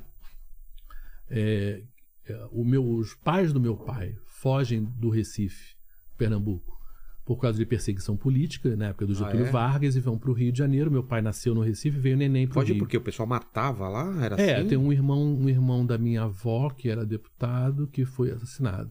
Cara, nesse nível era É, e, e tinha, teve muita violência, muita repressão na época da ditadura do Vargas, ali nos anos 30, né? Então eles vêm em 36 para o Rio de Janeiro, meu pai, neném, e, e, e, bom, e a minha mãe era filha de uma família mineira, é, Vieira, que era uma família descendente até de Tiradentes, assim, a bisavó era bisneta uma mulher que teria sido mulher do, do, do Tiradentes, que tive um filho com ela e com um avô libanês é, que fugiu do Líbano, saiu do Líbano para ganhar a vida no Brasil com 15 anos, 16 anos, assim, Nossa. aquela coisa que é muito comum, né? São Paulo, então, meu Deus do céu, quantas que tem, histórias é. tem, de gente que é parente de alguém que veio de algum outro lugar do mundo para tentar a vida no Brasil e em São Paulo, então mais do que nunca, né? É, eu tenho duas irmãs, quer dizer, e, o, meu pai era muito ligado à política. O meu pai também, seguindo o, o pai dele, Sei. foi muito ligado à política, à Uni, né? E, enfim, várias coisas. E ele foi exilado político quando teve o golpe militar em 64. Ah, é? É, então ele teve que sair, a gente teve que fugir de casa. A mamãe com as minhas irmãs eu anos? tinha cinco anos. Ah, então não lembra direito, né? Não, eu me lembro de visitar ele, no, ele asilado numa, no, num consulado, né? Junto com um monte de gente dormindo no chão, para esperar para poder os militares deixarem que ele saísse do Brasil. Depois ele foi pro Chile. Ele foi pro Chile? Foi pro né? Chile. é. Não foi com a família, então? Não, não, não. Ele foi com. Bom, no primeiro momento ele foi. Fugiu, né? Fugiu pra lá. É, ele no Chile lá, o Fernando Só Henrique, o. José Serra, o, Ou fugia, ou... ou era torturado e, ou preso, morto, ou ou preso. morto, ou preso, desaparecia com- E como ele ficou alguns dias é, escondidos, né? E aí, quando ele viu que gente que menos que ele estava sendo presa e, e torturada, enfim, ele não se interessou, obviamente, por esse destino e fugiu para o Chile. E a minha mãe depois foi, ao, foi para o Chile para encontrá-lo e ver como é que ia ficar, a família, né? Sei. E quando ela voltou, isso no mesmo ano, em 64 ainda, e quando ela voltou, o, o- o- logo depois o pai dela morreu. Ela era órfã de mãe e o pai dela, ela era filha única e esse pai libanês tinha dinheiro, tinha um bom dinheiro. Então ela não ficou muito interessada em ficar com o papai pelo mundo, com três crianças pequenas, enfim, não achou, e devia ter outras questões, obviamente, do casamento que não dava bem, e ela né? separou do meu pai. E, obviamente, em 64, o telefone internacional era caríssimo, Esquece, não tinha dinheiro, é. esquece, ele não tinha a menor condição de voltar. Enfim. carta e olhe é, lá, É, a carta né? e olhe lá, acabou-se. Então, agora, como minha mãe teve dinheiro, ela mandou eu e minhas irmãs vi- visitar o papai onde ele estivesse ao longo do. Ele só voltou na anistia em 80, ele ficou 16 anos fora. Que? Então, eu digo assim, eu não tive ele- pai ele- na prática. Ele foi da- da- do Chile pra outro lugar? Sim, sim, não. Ele, ele, ele saiu do Chile logo. Ele foi fazer doutorado na Polônia. O grande nome de sociologia, que era a área do meu pai, chamava Adam Schaff. Era um cara que dava aula em Varsóvia, um cara super, super respeitado. E ele foi fazer doutorado lá. É, então a gente, a primeira vez que a gente foi visitá-lo foi em 67 já. Ele foi buscar a gente em Paris, a gente foi de carro. é, e a- eu me lembro de Berlim, de Berlim, que a gente gostou muito de Berlim, De carro de Paris até... até Varsóvia. É. Nossa, atravessaram a É, a Alemanha. E me lembro, aí o papai, a gente gostou de Berlim Ocidental, né? Aí eles falaram, vamos, vamos ver Berlim Oriental pra vocês verem. Berlim Oriental era aquela coisa comunista horrível, Suja. cinza, Ah, fe- é feia, cinza, né? feia. Se- sabe, sem nenhuma daquela exuberância assim, Sim. colorido que a gente via em Berlim Ocidental. Ou, na- ou em Paris. É, ou em Paris. E aí na volta a gente cruzou o Muro de Berlim. O Muro de Berlim tinha pouquíssimos anos ali naquele momento ali. Então sai do carro todo mundo, tira os bancos do carro, enfia a vareta no canto de gasolina pra ver se alguém tava fugindo escondido dentro do carro. Nossa. É, o- os soldados com arma Isso apontada pra gente. bem? Lembro bem, porque era meio traumático. Você com. Ali eu tinha nove anos. Ah, já com nove lembra, Nove anos. claro. Imagina, os soldados é, apontando arma pra você. E- com duas menininhas e, e o meu pai, meu pai ele tinha 31. É, sabe, é um troço assim meio maluco, assim, você. Cara, o que, que tá Faz acontecendo, né? parte da realidade. E depois Varsóvia é, tinha lugares ainda com marcas de tiro da, da, da Segunda Guerra Mundial, lugares que a gente não podia brincar porque tinha bomba. A gente visitou campo de concentração, é, que era uma coisa assim. Então foi. E ali também o meu interesse pela história e por tudo É tem a ver um pouco. É Já- despertado ali. Já começa a ter esse interesse. Mas então. não, que, não que tenha virado uma vontade de trabalho, como você falou, que não que Mas aquilo o interesse- tenha- o interesse sim, muito, muito. Entendi. E eu lia muito, desde criança eu li muito. É. Então, é, então Mas você lia o quê? Romances, ficção. Literatura russa, literatura É brasileira. Mamãe, tinha, mamãe era muito. Minha mãe foi psicanalista, ela tinha muito, muito, muito livro em casa. Então eu dei a sorte de ter à minha disposição Uma como se fosse uma biblioteca, é. de livros interessantes e de coisas que ela falava, ah, isso aqui é legal. E e eu era tímido, e obviamente para muita criança tímida, né, o livro vira uma, um Uma escape, muleta, uma muleta é. ali para você descobrir Comigo um outro assim mundo, também, né? É, Minha mãe era professora, fez ganhava todos os livros da editora. Então... Sim, então, poxa, ajudava É. também demais. Então essa timidez me empurrou para os livros que me, me ensinou muita coisa. Então quando eu cheguei ali para os 16, para 17, que eu tinha pulado um ano até, que eu tinha que escolher uma profissão, eu não sabia realmente. Eu escolhi sociologia porque era. Ah, é? Você não pensava Eu só sabia que eu não queria. Eu não queria ser engenheiro, eu não queria ser arquiteto. médico, essas profissões? É, no começo não. Aí eu tava voltando da Uni, era meio. Era 76, 76, 75 ali, que era a volta da tentativa da volta da Uni, no meio ainda da ditadura militar. E eu na fila, no último dia para me inscrever, o cara falou: não, vamos lá fazer sociologia, porque tem um pessoal que é muito legal, tá tentando fazer. Eu entrei para fazer sociologia. Mas assim, eu era Meio- cabeludo. Meio na onda. Eu era não sei- cabeludo, vivia jogando futebol de praia. Cabeludão, É, você cabeludão, era- é cabeludão, mesmo? cabeludão. Será que a gente acha alguma... Será que tem foto na Depois- internet depois do show cabeludo? Não, não tem. Ah, é? depois, Pô, depois eu quero ver. Mas é. Mas aí é um Mas ano. você tinha algum- alguma ideia de seguir a política que nem seu pai e seu avô? Não, Não, não, não, na verdade não. Até, Até pelo porque, contrário, Pelo né? contrário, É, acho né? que até me afastou. Porque eu sofri, de certa maneira, essa coisa de da minha uma família Claro, quebrada. quebrada, né? quebrada Meio- pela política, que eu não achei, não achei graça nenhuma. é, Naquele momento não achei. E aí depois eu achei muito teórico sociologia e achei que, pô, para ajudar as pessoas efetivamente tem que ser uma coisa mais assim. Mais prática. Prática. Aí eu fui fazer medicina. Ah, chegou a fazer Eu fiz, eu medicina. fiz outro vestibular, passei em medicina, estudei um ano em medicina, mas achei que, pô, medicina não é medicina. Aí a minha mãe já tava pé da vida comigo. Enfim, eu acabei estudando é, comunicação, meio para tentar acalmá-la, mas ela disse: não, não, não, vai trabalhar, não quero mais saber, enfim, não te dou mais dinheiro. E eu fui. Tra... Outro, um trabalho que eu fiquei mais tempo foi na Air France. Fazendo. na companhia aérea eu fazia check-in, fazia chegada mesmo? de voo, Com quantos anos isso? ah, isso eu já tinha 18, 20 19? anos, Ah, 20 anos. vi- é, aí eu trabalhei, trabalhei praticamente. sabe, demorei seis anos para me formar, é, porque eu trancava matrícula, porque você tinha essas coisas de passagem de graça, né? Ah, e aí... Pra, quem trabalha em aviação. Então, é, eu assim.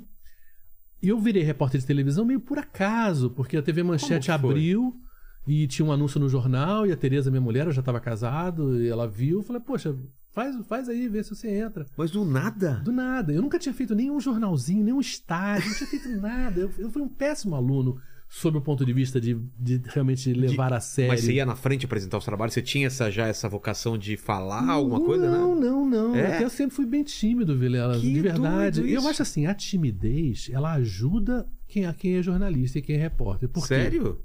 Por quê? Porque a timidez faz com que você se interesse pelo outro e ouça mais do que fale. Ah. E eu acho que o bom jornalista é aquele que ouve mais os outros do que fala, entendeu? Do- Menos querer aparecer e mais querer entender, entendeu? Entendi. Então, essas, digamos assim, entre aspas, defeitos, pra mim, na profissão, foram bons, bons, assim, entendeu? Claro que com a profissão você é obrigado a ficar mais desembaraçado, etc. Tal. Claro, eu não sou a mesma pessoa que eu era lá 30 É. anos atrás. É, e tive que aprender meio na marra a ficar falando, etc e tal. Mas, Mas, mas ela viu o anúncio. eu vi e- o anúncio. Como que era? Era um concurso pra TV Manchete, que Uma- tá acabado de abrir, em 83. E aí passaram 1.500 eram 1.500 pessoas, tinha passaram 60. Você mandava fita, alguma coisa? Como que Não, era? não, tinha uma prova. Tinha provas, Ah, tá. tinha mais de uma prova. E aí você, 60 iam fazer um curso. E desses 60, dois repórteres foram contratados só, eu e uma garota.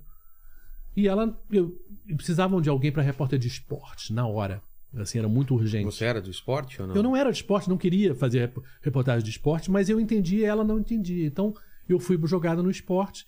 E foi uma sorte, porque logo depois tinha a Olimpíada de Los Angeles, em 84. 84. Eu me formei na véspera de embarcar para a Olimpíada para trabalhar. Eu fui trabalhar como numa Olimpíada com seis meses de profissão. Nossa, cara, que Que, sonho que é uma isso. coisa assim, muito, muito rara. Agora, é claro que eu falava vários idiomas, isso me ajudou. Por causa da Air France? Pô, é, por causa da Air France, por causa das viagens também. Eu comecei a viajar sozinho na Europa com 14 anos. Eu- eu- 14 é, anos? eu entregava. Eu, eu, eu, Mas tua, eu, tua mãe te eman- emancipou, alguma coisa assim? Não, não, eu eu ia encontrar meu pai, meu pai trabalhava, então ele estava nos Estados Unidos na época, então ele me encontrava lá, a gente ficava um mês lá juntos, Entendi. mas depois eu ficava um tempão sozinho viajando. E aí você aprendeu o quê? Italiano? É, primeiro, bom, eu já falava inglês, Inglês. francês, italiano, espanhol. Aí já mais velho é que eu, eu estudei alemão e russo. Oi. Quantas línguas? Um, português, mais ou menos. É, parlez-vous... Français? Fala, fala français? É, Rien de tout. É só que Big Mac? é, ele é Big Mac? Também, Aí eu tô zoando porque aí eu vou- e ele Ah. aqui... Não, mas francês, se você aprender francês, italiano não, não Todo é mundo tão fala difícil. isso, né? Que, que Porque- vai ficando mais fácil. Porque né? assim, nas línguas latinas, né, o português está muito perto do espanhol. Aí depois você tem o italiano que está mais distante e o francês está mais distante ainda. É. Mas o italiano e o francês têm coisas muito parecidas. Parler, Ah, é? parlare. Parlare. Manger, mangiare, né? Tem muita coisa que os radicais são parecidos.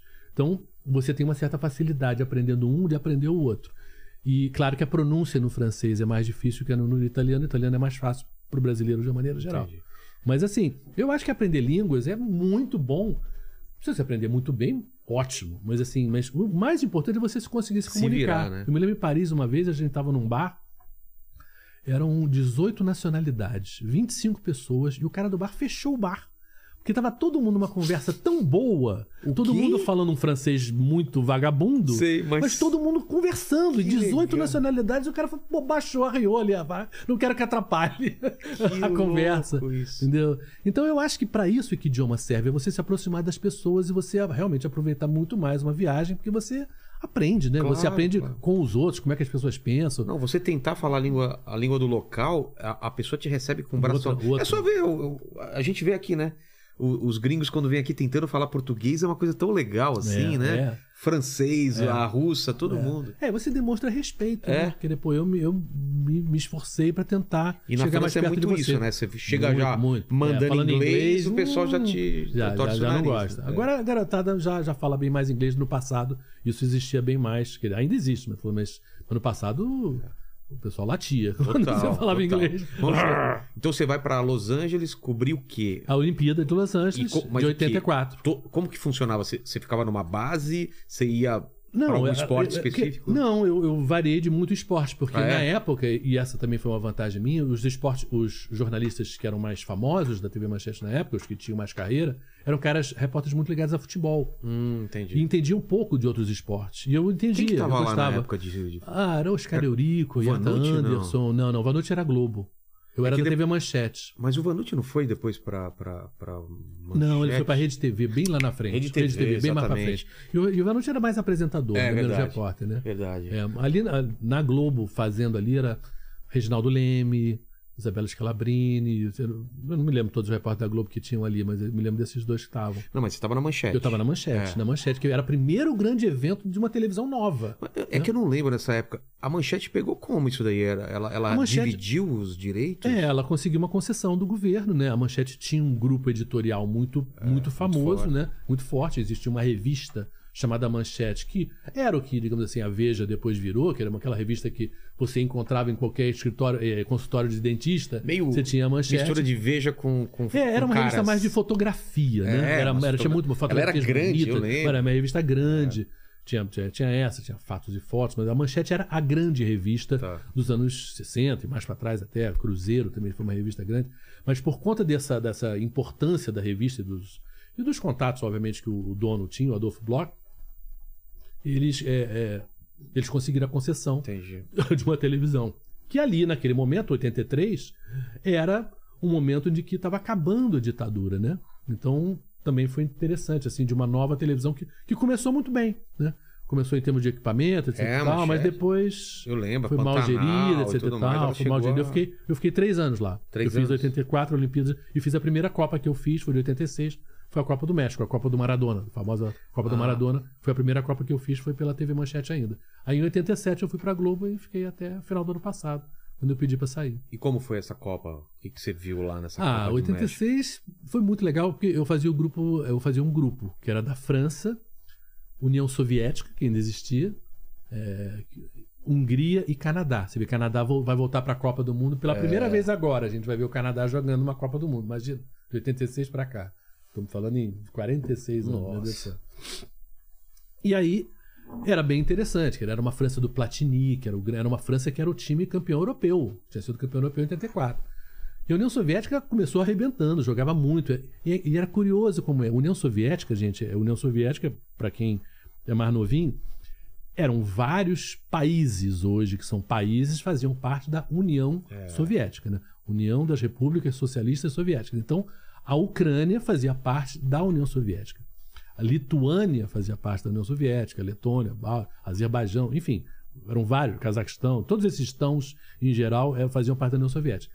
E o grande. No time de futebol da União Soviética, historicamente, os grandes jogadores eram ucranianos. Então, aquela seleção, os, os craques eram todos ucranianos. Como depois no basquete, a seleção de basquete da União Soviética, eram os lituanos, que eram os melhores jogadores. Enfim, porque culturalmente a Ucrânia jogava mais bola do que, do que os russos jogavam. E, e- mas era tudo muito fechado, né? Ninguém podia chegar perto deles. E aí cheguei uma hora lá, que, pô, eles- eu falei, poxa, gente, eu sou brasileiro, todo mundo tá gostando do futebol de vocês. é, vocês, pô, deixa a gente fazer uma reportagem que eles não deixavam nada, ninguém fazia nada, Ficava nada. segurança na frente. Não, não, assim. não, você não conseguia entrar num treino, não tinha Ah, nada, não? nada, nada, nada. E eles, quando eles davam uma coletiva, às vezes nem o técnico falava, era um dirigente que falava. Aí eles falaram pra mim, não.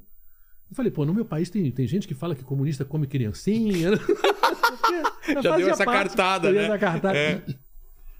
Aí o cara falou pra mim, nós vamos consultar Moscou. Nossa! Ele tá de sacanagem, né? Consultar Moscou. Mas era verdade. O que era? Porque Você eles tiveram que que, realmente... consultar alguém, uma, autorização de Moscou, para que abrisse o treino. É, um- não foi nenhum treino, na verdade. É, Teve depois de uma coletiva, eles falaram: fica aí que depois você vai para concentração com a gente.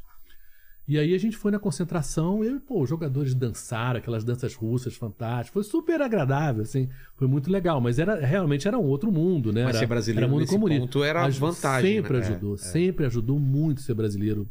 Eu conheço 115 países, quer dizer, então eu viajei. 115? É. Então eu viajei muito, muito, muito. E, e- e essa coisa de ser brasileiro, você sempre foi muito bem visto, né? Claro que tem um pouquinho de caricatura na história, de estereótipo, no É, sentido samba, de futebol. ah, samba, futebol, mulher bonita, que é Amazônia, mas assim, mas tem uma coisa simpática. A imagem do Brasil lá fora sempre foi uma imagem boa. Exato. E é uma coisa que a gente perdeu nesses últimos anos, né? Ah, é? Você fora- sente é. isso? Ah, com certeza.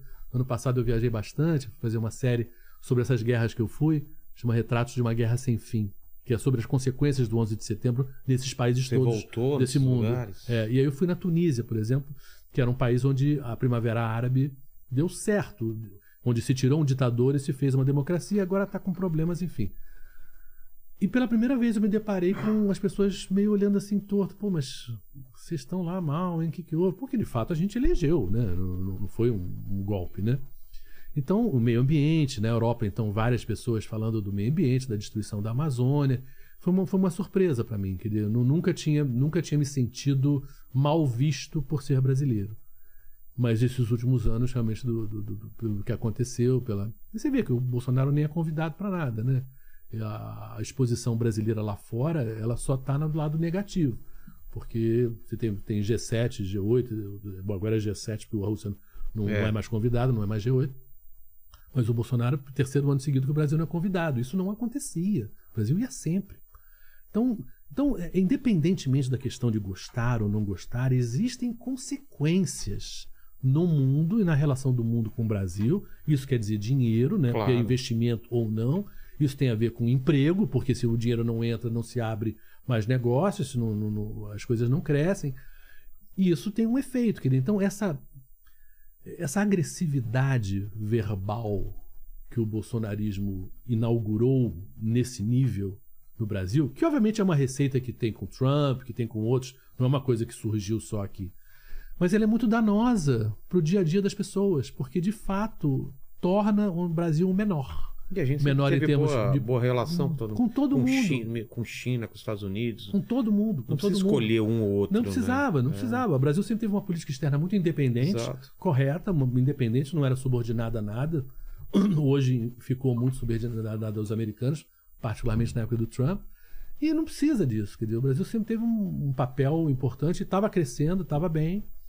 E agora a coisa andou para trás. Quer dizer, então, então acho que a, a conversa, quando a gente fala sobre política, ela devia ser mais olhando de fora, mas assim, mas vamos pensar, gente, a nossa vida melhorou ou piorou? Piorou, claramente piorou. Quer dizer, não tem como negar que o salário mínimo é, é, nos últimos 16 anos é o mais baixo, é o que foi para baixo. Sabe, a inflação voltando, né? É, os preços das coisas. Na verdade, começou a piorar, acho que no segundo governo da Dilma, né? Aí Sim, começou, também concordo, é, né? concordo, Começou concordo. Começou a piorar. Com- Começou a piorar, Né? sem dúvida. Começou, Segundo, no primeiro, não lembro, deu segundo, uma- o segundo, é, o segundo, segundo, o né? segundo piorou, sem dúvida. E aí, claro, toda a instabilidade É. do- do- de tirá-la e depois do Temer, depois do Bolsonaro, quer dizer, e se entende um certo momento ali de uma certa reação, né, contra os escândalos da corrupção que Total. existiam. Agora, o fato é que tem uma hora que você tem que falar, gente, Já, é. Ok, E beleza, aconteceu. E daqui pra frente? agora? É, né? e daqui pra frente? agora? E daqui pra frente? A gente vai continuar nessa, Que eu nessa política que- de divisão, de, de brigar um Não, com o outro? sempre vai ser um revanchismo. É. Aí o Lula ganha, será que ele vai se vingar também do, do, do- do Bolsonaro? Aí o Bolsonaro continua, ele ainda vai continuar ainda brigando com o PT? A gente já tá além É. disso, né? É, mas eu acho assim que há uma falsa questão aí quando se fala da polarização, que é verdade, que há uma polarização, no sentido que existem dois lados. Mas se a gente pensar que a democracia está no meio, o Lula está perto da democracia. Ele, todas as atitudes dele quando ele foi presidente foram muito próximas da democracia. Ele nunca atacou o STF, ele nunca atacou as instituições, nunca ficou atacando mídia, chamando de fake news. Acho que O Bolsonaro tá expulsou muito um- distante. Um jornalista só, né? Ele expulsou uma- um, um cara do New York Times. ó. Sim, não? É. ele teve uma briga com o cara do New York Times. Mas assim, era uma coisa de uma pessoa, não era, ele não estava atacando a mídia, né? ele não estava falando que era fake news. Então, eu acho que o Lula faz parte, como eu acho que a Simone Tebet faz parte, como o Dória Sim, faz sim, parte, sim. como o Ciro faz parte, de do jogo pessoas democrático. do jogo é, democrático. concordo. Ninguém tá, nenhum deles fica falando que as urnas eletrônicas não funcionam. Isso não existe. Desde 96 que as urnas, as urnas, na verdade, são um orgulho do Brasil, que a gente, em horas, a gente tem o resultado da eleição. A coisa é, é muito, muito boa, muito mais desenvolvida que muitos países desenvolvidos têm aí. É, então, então para quê? Para que isso? Para que essa, criar essa Mas eu não entendo que ele ganhou a eleição e. é, E falou que foi fraudado, é. assim, sabe? Então, já preparando talvez uma derrota, eu acredito que seja isso, quer dizer, sabe? Preparando o quê? O que ele quer que os apoiadores deles vão pra rua com Mas você acredita, armados? mas você acredita em, em golpe? A gente já discutiu Olha- isso aqui várias vezes, né? A Marina falou que sim, Uhum. Marina Silva teve aqui, Sim. várias pessoas. Mas eu lá no fundo eu acho que ele não tem apoio popular e, e- e do exército pra isso. Você acha Olha, que ele tem? Eu diria o seguinte, eu concordo com você, eu acho que ele não tem. Eu diria que as Forças Armadas, de uma maneira geral, elas não são favoráveis, mas é, o Bolsonaro tem muita polícia militar do lado dele, É. muita gente das polícias do lado dele. E basta as Forças Armadas se omitirem no sentido de que nós não, precis, não temos que proteger nada, nós não, não, a gente não se mete, que de repente um golpe acontece. E eu estou fazendo pra gente, voltando porque a gente começou a conversar, ninguém achava que a guerra da Ucrânia podia sair. É né? verdade. Três meses atrás, quatro meses atrás, todo mundo falava: não, não, uma guerra dentro da Europa, isso, isso não vai acontecer, isso não pode acontecer. E aconteceu. Quer dizer, então, hoje, de fato. Pagar pra ver é perigoso. pagar né? pra ver é perigoso. E o preço que é, quer dizer, sabe? E pra quê? Tem gente bolsonarista que é muito agressiva e muito intolerante, né?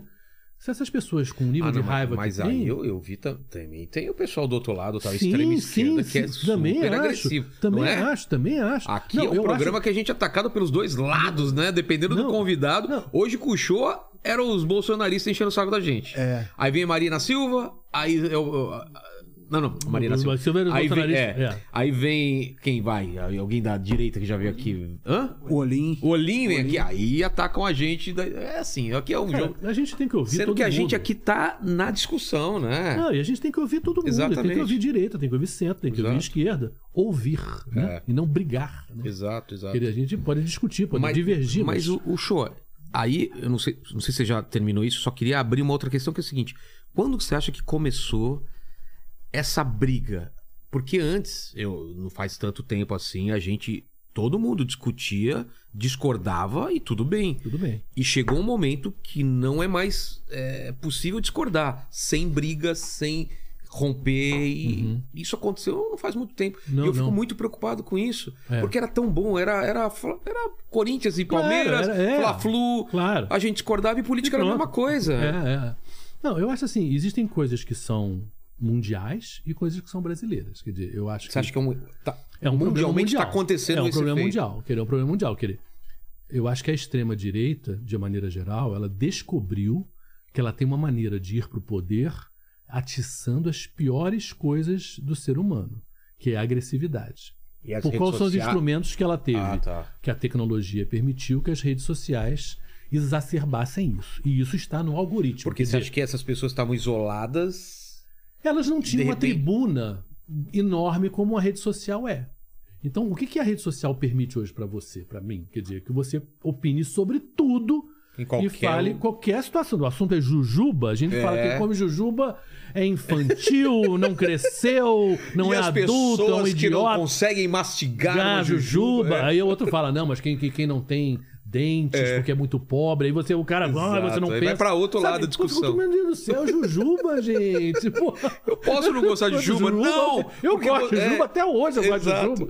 Mas, sabe, e, sabe, então, mas você abriu o leque para as pessoas sentarem nas suas casas, no seu smartphone, no seu laptop lá. e detonarem tudo e todos. Sem Por consequência. Quê? Porque dá dinheiro. Porque dá dinheiro. Os algoritmos. Mas pro, os algoritmos do Facebook, do Instagram. lá da casa dele, ele ganha com o quê? Não, não, não, não. Dá dinheiro para as empresas. Ah, tá. Dá dinheiro tá, pras tá. empresas. Claro.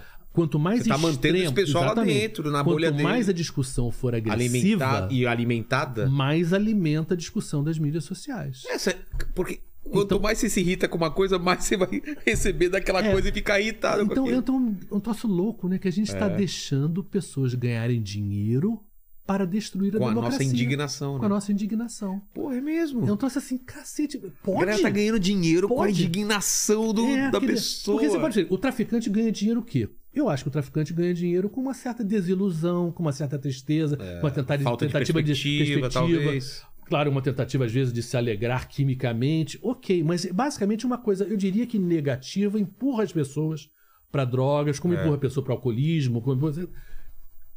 E- mas estão ganhando dinheiro. Mas e a mídia é o social, mesmo. mas o princípio é o mesmo. É, alguém ganha dinheiro com algo muito danoso para a sociedade. E gera vício, gera, Gera. dependência. É, Tanto que você tá vendo É, aí. Está no algoritmo. Por que, que a gente, como sociedade, não chega e fala: olha, Google, olha, Facebook, acabou. Esse algoritmo, ou você muda ou você tá fora. Entendeu? Ah, mas é censura! Não, gente, a gente não pode permitir, como a gente não permite, né, racismo.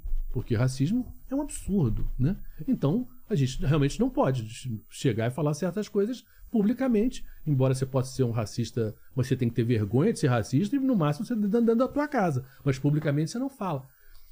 Mas essas redes sociais, elas abriram uma agressividade porque, de fato, e aí vale para psicologia. Você vê em pesquisa, já tem isso. O quê? Se você quiser argumentar uma coisa contra o que eu estou dizendo, você tem mais facilidade de arrumar argumentos do Sim. que para você defender Manter. o que você pensa. Com certeza. É mais fácil. Porque eu posso usar de deboche, posso Exatamente, você usar armas. de atacar É. você e não atacar seu Ironias, argumento. não sei o quê. Falar, ah, mas você sem cabelo, como você É. vem falar? Ah, E aí, exatamente. ah, É, mas peraí, o assunto não era esse. É. Era Jujuba. Falando de Exatamente. Jujuba. Ah, essa agora então, agora o cara sem cabelo quer falar de Jujuba. Jujuba. Exatamente. E você tá Então, tem mil 10 minutos defendendo o fato que isso não tem nada a ver- com. Ah, É. Então, então, e claro que Não, os alguma, assuntos... em algum momento isso vai ser discutido bem seriamente é, sobre, sobre essa inteligência artificial, sobre esses algoritmos, Sim, porque sim. claramente eles estão sendo danosos, todo mundo tá percebendo isso, Sim. e, e eu, eu nem sei se essas empresas vai chegar a um ponto que elas vão entender, porque o algoritmo ele, ele vai caminhando,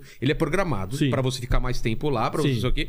Chega um ponto que os caras perdem o controle também. A gente- você viu aquele, aquela experiência que fizeram de uma inteligência artificial conversando com a outra e de repente tava a inteligência racista e não sei o que, tiveram que desligar. Criaram uma nova linguagem, acho que era Sim, essa, essa era o desafio. É, muito perigoso mesmo. É, não, eu acho assim, o- o- vai ser difícil a gente mudar isso aí, porque esse gênio não vai voltar pra garrafa no sentido das mídias sociais. Não, Então não, aí esquece, ninguém vai querer. esquece. Não é assim, cortar. Agora, antigamente, gente, existia uma expressão que ela é real. Existe o que a gente chama de maioria silenciosa. Gente que não se dá o trabalho. Quem, quem assiste um jogo de futebol tweetando? É. Tem gente que assiste e gosta, mas a grande maioria assiste o jogo do futebol torcendo sem tweetar. Então é Você representativo assiste um vídeo no YouTube, Twitter. você assiste um vídeo, você Aham. gosta, você vai lá, nossa, gostei muito desse vídeo, você não vai comentar. Exatamente, exatamente. Agora, se te incomodou pra caramba, talvez você comente. É. Agora, então, é legal a participação? Claro, é legal a participação. Mas você é representativo É. da média das pessoas quem participa? Eu diria que não. Não, não é. A Com maioria certeza não, não, é. a maioria não. Tá, tá ouvindo a gente conversar aqui, mas o cara tá, tá com a filha dele, tá namorando Tá a mulher dele, é. tá curtindo ali, e o cara não tá postando. Claro que o cara pode postar, claro que o cara pode perguntar, ter curiosidade. Ok, é legal. Mas assim, existe uma coisa maior, né? Que eu diria que faz com que nós sejamos muito parecidos. E se você viaja pelo mundo, basicamente, o que, que te faz feliz, Vilela? Você tá com a tua mulher, teus É. filhos, com teus amigos. Se tiver um dinheirinho legal ali, uma cervejinha, tá bonito. Tá bonito. Isso vale pra cá, como vale pra China, vale pro Cazaquistão, Claro, vale pros Estados claro. Unidos, vale pra qualquer lugar. Então, o fato de você ser mais de esquerda, ou mais de direita, ou mais de. Então, de fato, tendo isso aqui, tá bom. Tá bom. Então, a gente poderia voltar a ter esse convívio que eu acho que nós brasileiros tivemos. Em grande parte, faz parte da nossa cultura. É. Lembro de uma frase de um cara que falou assim: o- se não me engano, o carnaval é o mais próximo que a gente pode chegar da paz mundial. Eu acho uma puta frase, né? Porque de fato, o que que é o carnaval? Cara, carnaval gente? Tá todo mundo Tá lá todo de mundo boa. numa é. gente, sabe? Tá legal. Tá o cara lá todo fazendo uma loucura, rindo. fala, "Olha lá, Ah, cara." Tá rindo, É. mas, mas é alegre, é bom. É, ninguém chega e fala, você não pode Pode, fazer isso, que sabe, absurdo absurdo, você com essa sabe? roupa. aí." É, então- Quer dizer, já tá começando, né? É. Já até nisso tá começando. Mas assim, isso é a gente. É. Como é a gente, eu acho sorrir. A gente sorri, a gente fala bem um com o outro, a gente sabe, conversa com facilidade numa fila do banco, numa fila do ônibus ali no podrão. A gente conversa fácil, isso é muito brasileiro. Total. Então, não é brasileiro essa brigalhada, não é brasileiro essa agressividade. Também acho que isso é Isso muito não- artificial, muito artificial. e. E, eu, eu, eu duvido que ele seja representativo, porque o cara que posta, o cara, o cara tem mulher, o cara tem filho. O cara não quer que os filhos dele sofram isso na, na, na escola. Claro que ele não. não. quer esse ambiente na escola dos filhos. Ele não quer esse ambiente dele com os vizinhos. Ele, ele pô, ele não sim, no prédio dele, ele quer que as pessoas falem, "Pô, bom dia, bom dia, tudo bem, tudo bom?" Sabe? Não quer ninguém arranhando o carro do outro. Sabe? Claro, isso é o normal, né? É. Então, ele, o comportamento dele ali na, na rede social, ele é completamente um certo gol contra, né? É, ele pode, artificial, ele né? pode se exaltar ali e, e soltar ali sua raiva, seu ressentimento, mas de fato no dia a dia não é impossível gostar de viver assim. É, tanto que essa pessoa te encontra na rua e não fala não essas fala coisas. isso, não fala isso. É. O cara não tem coragem de fazer Ninguém- isso. É. É, seria o, antes da rede social, alguém tocar na sua campanha e falar assim: ó, a sua opinião sobre tal coisa eu não concordo e vai É, é, embora. é, não é, existe é, isso. sabe? Antigamente, essa pessoa, a gente falava: olha que cara chato, olha que cara Que mala, né? mala. Hoje em É. dia. Não, é aquele famoso cara do, do- do- da, da reunião de síndico que enche Nossa, o saco. eu tenho- o eu cara quero quer falar uma coisa, Todo viu? assunto o cara quer falar. Sabe, o Chato lixo tá pra sendo caralho. colocado, a, o lugar é 10 nessa centímetros coluna, pra 10 esquerda. centímetros pra esquerda e eu não. O O cara tira aquela reunião de síndico pra, porra, pra... É, é o textão a do, é, era o dele, textão entendeu? do, do- do- E você vê muito isso em mídia social, sabe? O cara quer O opinar cara de perde tudo, tempo escrevendo um textão. Pô, é- e aí você vê essa coisa anti-ciência, né? Pô, sabe, Por a gente que viu que é? agora na pandemia. Então, mas por quê? Porque você, aí você pega, por exemplo. Já existia É, esse povo. Não. Sempre teve gente que era co- contra o saber. Mas o que que é ciência, gente? Vamos voltar um pouquinho na história. Lá atrás, lá atrás, todo mundo lembra daquele livro do Paulo Coelho, O Alquimista, né? E a alquimia foi uma coisa que existiu na Idade Média. O que, que era a alquimia? Era basicamente as pessoas acharem que você ia fazer alguma coisa, misturar água com café, com Transformar em jujuba ouro, e é. transformar em ouro. É, basicamente claro, todo mundo queria ouro, Claro. né? Então todo mundo fazia sua experiência sozinho, porque você não queria compartilhar isso com ninguém. Essas mesmas pessoas que faziam alquimia, as mesmas pessoas, passaram a fazer o que se chamou química, que depois virou ciência. Química, como não dava dinheiro, eu contava pra você, olha, eu fiz isso aqui e deu certo. Aí você inventava um outro troço e falava pra mim e deu certo. Aí falava pra ele, e aí o conhecimento Foi subiu, crescendo. foi crescendo e virou, passou a existir uma coisa chamada ciência. O que é ciência, gente? Ciência é melhorar a vida das Ou pessoas. mesmo o cara que pegava a É, plantinha, a vida das tratava aquela, aquela, Exatamente. aquele machucado e isso mas- ia passar. Mas isso tem que valer aqui como tem que valer Claro. na China, como tem que valer nos Estados Unidos. Que você tem que provar que aquilo, aquilo funciona em qualquer lugar. Não é uma questão de opinião. Exato. Então a gente chegou agora recentemente, que no Brasil, não só no Brasil, mas no Brasil teve muito essa coisa anti-vacina, anti-ciência. Nos Estados Unidos eu fiquei sabendo, fiquei até assustado. Não sei se foi o Fábio que trabalha com a gente, ele é dos Estados Unidos. 30% não se vacina. É um número Sim, absurdo. Absurdo, absurdo. É muita assim, gente. mas por que transformar saúde num assunto político? É porque é mais. Volta àquilo que você falou. Muita gente tá ganhando com isso. Sim. Muita gente ganha com isso. Sim, sim, mas aí que tá. Mas, ganha mas assim, ganha é, politicamente. Sim, mas eu, mas eu acho assim, o bom senso das pessoas deveria falar, não, peraí, a minha saúde É. está acima disso aí, gente. Eu não quero que meu filho Ainda deixe o pa- de se vacinar e fique doente Mas e o morra. Brasil foi um país que sempre a gente vacinou muito, sempre. muito. É. E aí você vê como é grave em dois anos o que o Bolsonaro conseguiu Eu não avacalhar. sei qual foi a porcentagem aqui de gente. Não, a, a- maioria se vacinou. Tá. Mas a sub você pega é, contra sarampo e contra poliomielite, que a gente estava em 90 e tantos por cento de vacinação, já está em caiu? 70 e tantos. Então. 70 e tantos, 80 e E pouquinhos. a pessoa, ela não, ela não faz mal pra ela, né? É, ela faz mal é, e pros filho filhos dela. e para a sociedade, porque a, a vacina é, claro. um acordo entre nós que se todo mundo se vacinar, a doença vai acabando, né?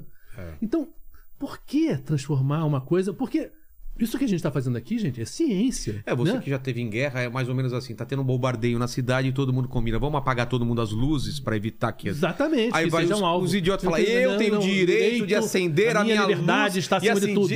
É, e assistir o meu Netflix. Tá bom, aí é bombardear Todo aquela região mundo, toda por causa de um mundo, idiota. idiota. É mais ou menos É isso. mais ou menos É. isso. Então, agora, é muito falta de bom senso. Mas isso né? é, isso é Isso não tem jeito, né? É, eu acho que é um caminho sem volta. Cara, eu, eu, eu, eu, acho assim. a inteligência é limitada, mas a, É. ignorância é, é sem limite. é não tem-. Dá pra piorar mais ainda. Mas eu acho que é uma questão de diálogo mesmo. Quer dizer, Eu acho. por Mas isso eu acho- assim que. Eu acho que a esquerda erra muito, sabe como? Apontando o dedo e chamando de idiota. Eu acho que tinha que ter um papo mais legal. Sim, exatamente. De falar, gente, ó, não é assim chegar É. e destruindo. Porque a gal- você Não acaba empurrando, vai empurrando esse povo cada vez mais pro É, nicho deles é, e eles é. vão. É. Eu, eu, eu- falei, eu, quero entrar na política exatamente para fazer um pouco esse papel. Eu quero conversar Então, com todo mundo. Agora vamos então fazer. Por que, que você decide mundo. agora entrar na política, sendo que lá atrás seu pai e sua avó tiveram aquelas experiências horríveis? Porque, porque de fato, eu acho assim. Você vai entrar eu- eu pedi- É, numa fase também. Tur- É, agora, eu acho que esse ano era um ano, é um, é um ano super importante. Eu acho gente, que vai ser, vai ser estudado daqui a É, é, anos. é, como estudar um essa divisor fase, de é. águas. Pandemia pra cá. E essa é- eleição. É, essa eleição. Essa eleição ela é muito crucial. É, eu, eu, eu sou do Rio de Janeiro, e no Rio de Janeiro a gente, os últimos cinco governadores foram presos. Exato. Quer dizer, o, o estado do Rio de Janeiro é uma coisa de louco. Nenhum A- estado a, gente daqui de perto. São Paulo, né, né Lena? Não A gente não consegue entender o Rio de Janeiro. É. Não consegue. E, e a minha experiência lá fora, quando as pessoas de fora do Brasil pensam em Brasil, elas pensam primeiro em Rio de Janeiro. Sim, claro. A primeira vitrine do Brasil Total. é o Rio de Janeiro. É a Amazônia lá longe, aquela É, coisa mas, assim, bonita, mas pra é o Rio. ir é o Rio de Janeiro. É. E, né, historicamente, ah, Bossa Claro. Nova, ah, Carmen Miranda, não sei o que. É Pão Rio de, de Janeiro. açúcar, Pão de açúcar, é Rio de Janeiro. Carnaval. É, carnaval. Agora, então, Maracanã. Então, Eu não o, entendo dano, o dano A desse Rio de milícia- Janeiro tá tão mal. É, eu não entendo como funciona. Parece que É. lá é... É, não, é péssimo. Não dá pra separar mais, dizer, né? o, Rio o dano do Rio de Janeiro, ele não fica no Rio de Janeiro. A má imagem do Rio de Janeiro, ela mancha o país como um todo. Então, eu acho que eu gostaria que todo mundo em São Paulo, todo mundo no Brasil, se debruçasse um pouquinho em relação aos problemas do Rio, porque não são problemas do Rio. São problemas que acabam afetando a todo mundo. Porque a imagem queimada do Brasil também vem de uma imagem queimada do Rio de Janeiro. E, e o que, que aconteceu lá atrás no Rio que chegou nesse ponto? Bom, Se eu- dá pra colocar aí. Bom, se a gente. Muito, muito É, bem- curtinho, bem a gente curto. fazia. O Rio de Janeiro foi capital. Certo. E durante muito tempo, uma capital ela se beneficia da entrada de dinheiro de governo federal e de, de um- uma quantidade grande de funcionários públicos. Sim. Você vai criando, digamos assim, empregos, Uma bons estrutura. empregos, estruturas. E quando você quebra isso, essa, cidade, digamos assim, per, ainda se sente, ainda se acha, mas já não tem mais essa estrutura. Então você começa o quê? Uma certa elite carioca a dar jeitinhos Pra manter... jeitinhos para manter certos privilégios, jeitinhos para manter um certo dinheiro, e certos jeitinhos viraram corrupção. E a gente pega aí cinco governadores presos, né? Quer dizer, eu acho que a gente não pode ter mais um governador preso no Rio de Janeiro. Quem são os É. candidatos lá? O É, o, Freixo... o, Fre- o Marcelo Freixo é o do Que é o partido que que eu estou, você o tá, PSB, né? quer dizer, eu, eu acho longe o melhor candidato.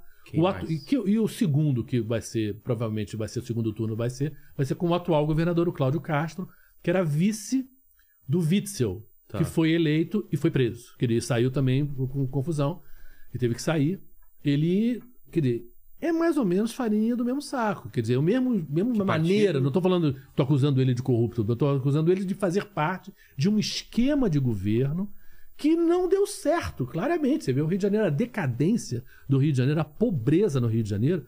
E aí você pega uma coisa que talvez seja fácil das pessoas entenderem: Olimpíada. A gente fez uma Olimpíada no Rio de Janeiro. Dinheiro federal, basicamente, mas foi posto no Rio de Janeiro.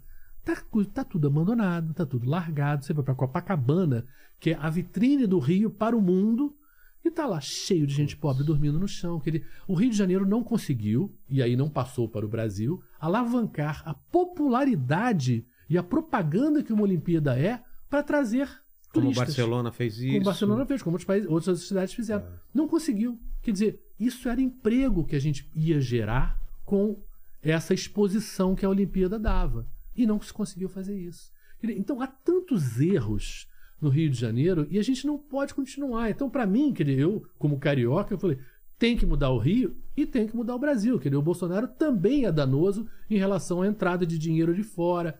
Eu me lembro assim, eu estava em Israel fazendo uma matéria, em 2018 ele é candidato, ele detonando, falando que ia botar a embaixada brasileira de Tel Aviv para Jerusalém. Uma coisa que só o Trump tinha feito é, nos Estados Unidos, mas era contra tudo que o mundo concorda que não se deve fazer. Né? Os países árabes que compram muito, principalmente carne do Brasil, e o Irã também, eles, obviamente, ficaram indignados, porque aquilo ali é muito importante para eles, a questão da Palestina e Israel, que, que Jerusalém seja preservada como uma cidade mais Neutra. internacional e mais neutra. E até os palestinos querem que seja capital também, enfim. Então, essa, então houve já um problema. Aí depois aparece a Covid. Aí o Bolsonaro e os filhos lá detonam a China. Maior parceiro comercial do Brasil é a China. Aí depois tem a eleição nos Estados Unidos, Trump e Biden, ele com Trump, só com Trump, só com Trump. Quem ganha é o Biden, segundo maior parceiro comercial do Brasil, os Estados Unidos. Ele detonou o Biden. Aí briga com a Argentina. Vai ter maior parceiro comercial do Brasil na América do Sul é a Argentina. Ele detona quem é eleito, o cara que ele detonou.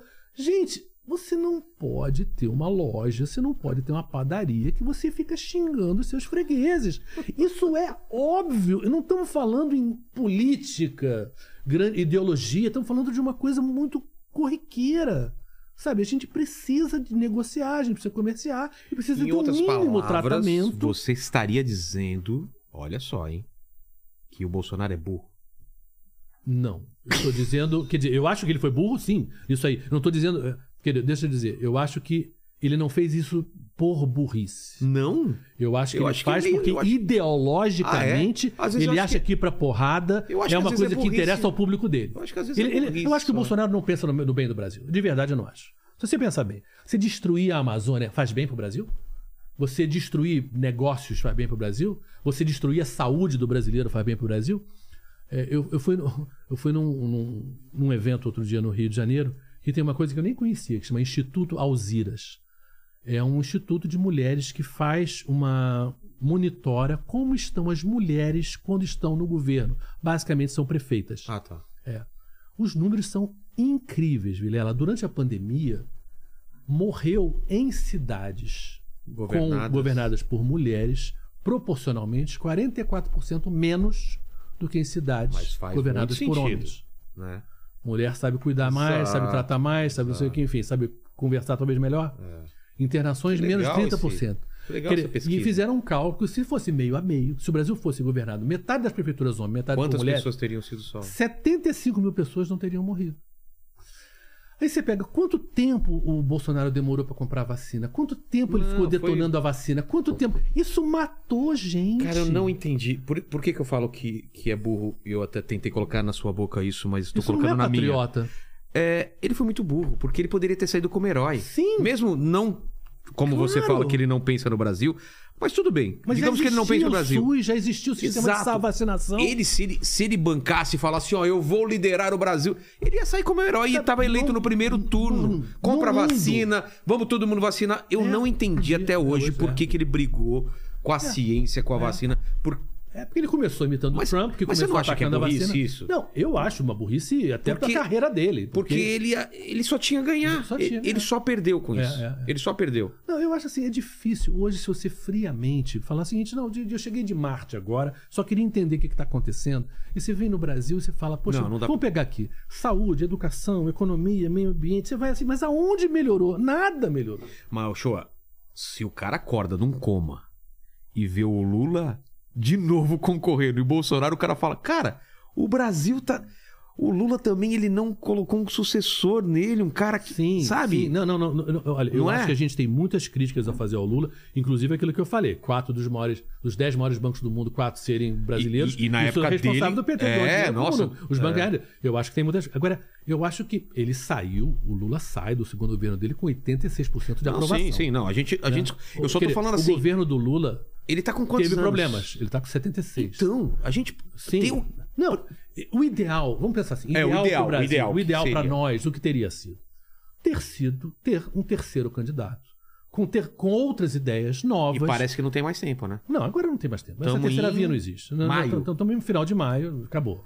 Moro saiu, É. Dória saiu, Hoje- temos Ciro. É, não, mas infelizmente dessa, esse acordo de uma terceira via tinha que ter sido tomado no final do ano passado. Ah, mas não é difícil. Mas né? a vaidade das pessoas é, É, tal. exatamente, que, a vaidade. Que não pensam Teve aqui o Brasil. Moro, eu falei, mas e, e se o, você juntaria o Dória por, se ele Não, eu tô na frente na pesquisa. Aí o Dória veio aqui também falando, não, eu, eu não, não vou Sim. E ele querendo trazer o Moro pra cá é, Claro, é ego, né? É, é ego, mas assim, mas eu acho assim, até eu tô falando, poderia ser uma terceira pessoa do PT, até que o PT tivesse criado quadros Ah, para seguir ideias do PT. Ou mesmo a Marina, entendeu? né, Ou a Marina, que- é. ou, ou lá atrás, ou o Ciro, que participou de governo é, do, do- Lula lá atrás. Quer dizer, Exato. eu, acho assim. Não foi criado a, a isso. vantagem da democracia é que a gente tem sempre uma segunda chance, né? Errou, vamos consertar. Essa é a vantagem da democracia e por isso o perigo do Bolsonaro ser reeleito. Não Porque tinha a nem gente- que ter é, reeleição. é. né? Não tinha que ter reeleição. Isso a culpa foi do Fernando Henrique, porque na Total. Constituição Ele não falou tinha que não ia- reeleição. É, ele. E ele, foi a- enfim, é, foi, ele- foi mal ali.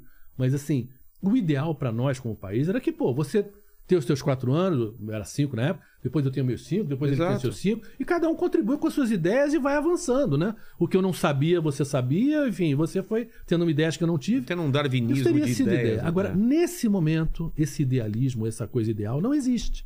Então, o que existe, sim. E vai existir um segundo turno aí, eu acredito. É, Lula tá e falando, Bolsonaro. Você tá falando que não é o ideal. O, ide- o, o cenário é, é longe de ser o ideal, mas é o que tem pra hoje. É, o que tem pra hoje. O que tem pra hoje é isso. Eu acho que a gente sempre. Eu, eu- eu brinco assim: Jesus Cristo não é candidato. Então, e nunca foi e nunca será. O Messias é. Então, é, então o que que acontece na prática? e o Messias não existe. Então, então, quer dizer, sempre a gente vai achar que tal candidato não é tão bom. Vai me ouvir, por exemplo, falar: "Não, mas o show eu gosto disso, mas não gosto daquilo". E eu brinco, eu não, eu não concordo com tudo que a minha mulher diz, pô. Então, obviamente, eu adoro minha mulher, tô casado com ela há 41 anos. Então, claro que vai ter divergências. A questão é, entre todo mundo, quem você acha que é o melhor, ou menos ruim que seja a expressão, ou que É, esteja mais que é próximo de uma coisa. a gente tá sempre que no tá menos sempre ruim, assim, é. porque a gente não tem Jesus Cristo como candidato. Então, então, sabe, e nesse momento, quem é respeitador da democracia? Quem é que está junto com as instituições? Quem é que representa um Brasil que no momento dele, dele, Lula, não estou falando da Dilma não, mas na época do Lula, estava dando certo em muita coisa. Sim, outras não estavam, mas muita coisa melhorou. De fato, né? Os números são imensos. O salário mínimo no- do- naquele tempo ali, em termos reais, melhorou 53%. Então, é um- uma coisa muito fácil de você concretamente ver. Aquela frase de- de classe média da ah, aeroporto agora está parecendo rodoviária, realmente existiu. Por quê? Porque, de fato, muita gente pobre naquele momento melhorou né, de vida. E se a gente pensa no Brasil em termos de uma sociedade que interesse a uma classe média, sabe? Interessa a classe média viver morrendo de medo? Interessa a classe Não. média viver preocupada Claro com que não. segurança? Interessa? Não, interessa você estar num sinal com uma criança te vendendo alguma coisa. Isso Aquilo te faz mal, gente. Aquilo te faz mal. Não é, não é nem na questão de assalto, é num assalto, mas você vê gente dormindo na rua, faz mal. Você tá com teu filho ali passeando, né? Tua- tua- tua- no meu caso, minha netinha explicar, passeando. né? Como é que você explica pra uma netinha que, aquela, que aquele menino, que aquele cara tá dormindo na rua, nesse frio? Sabe? É difícil, sabe? A gente não precisa disso. O Brasil não é pobre pra ficar pobre pra sempre. Entendeu? Não, não, não precisa ser assim. Eu. Eu não sei. Eu. eu às vezes eu. eu- é, às vezes eu fico desanimado, às vezes eu fico mais otimista, mas eu tô bem pessimista, viu? Show. Você tá Não, eu acho, eu acho assim. otimista ou pessimista? Eu, eu acredito que as pessoas têm uma hora que elas estão sozinhas no banheiro, em frente pro espelho, e elas olham e elas pensam: caramba, o que, que eu tô fazendo, né? O que, que eu tô pensando? Onde é que a gente vai? Porque o cara fora do banheiro tem os filhos dela, tem, tem a mulher, tem o marido, enfim. E fala: caramba, sabe? Isso não tá legal, sabe? Não era isso. Não era assim. Quando eu era pequeno, não era assim. Eu ia a qualquer lugar, eu andava, não, não tinha esse medo. E as pessoas falam, Você viveu. A, a ditadura você viveu até quantos anos? Você viveu a ditadura? Vivi a ditadura toda, né? Eu tinha 5 para 6 anos quando Mas você- começou e eu fui. Acabou a ditadura, em 85, eu já com. Com quantos com- anos? eu tinha 27. Pô. Ah, tá. Então, Então, você pô, eu viveu. vivi bem o que, que é essa ditadura e, e a falta. era impossível na ditadura essa conversa né? Claro, publicamente. claro. Por isso quer que eu tô dizer, perguntando. dizer, numa rádio que fosse, a tecnologia Se era essa, mas assim, é. você não poderia ter esse diálogo numa ditadura. Dizer, Medo, então, sempre o aquele medo, medo. o tempo todo. Quer dizer, então. E, e, e não funcionou, né? E não funcionou. Não, claro dizer, que não. Sabe, sabe? Não tô E- dizendo que só teve coisas ruins, não. Eles fizeram, os militares fizeram algumas coisas boas. É, mas o preço mas, que assim, se mas o pagava preço que era se muito pagou alto. Não, né, vale a pena. Exato. E a democracia, sem dúvida, é um avanço. E é uma coisa que a gente tem que protegê-la, mantê-la. Mas você, você vai ser candidato ao. a quê? Deputado federal. Deputado federal. É, é. Porque eu acho assim que a minha vida, porque eu vivi tanto tempo fora também, eu acho que eu, eu penso mais nos problemas do Brasil, mais do que simplesmente no estado do Rio de Janeiro. Eu acho que o Rio de Janeiro. Tanto que eu te falei essa coisa do Rio de Janeiro, É. a imagem do Rio de Janeiro como importante para o Brasil. Porque eu acho que o, Brasil, o Rio de Janeiro, ele não é carioca, ele não é só fluminense no sentido da, da lida. Ele é de interesse de todos os brasileiros que o Rio de Janeiro melhore, entendeu?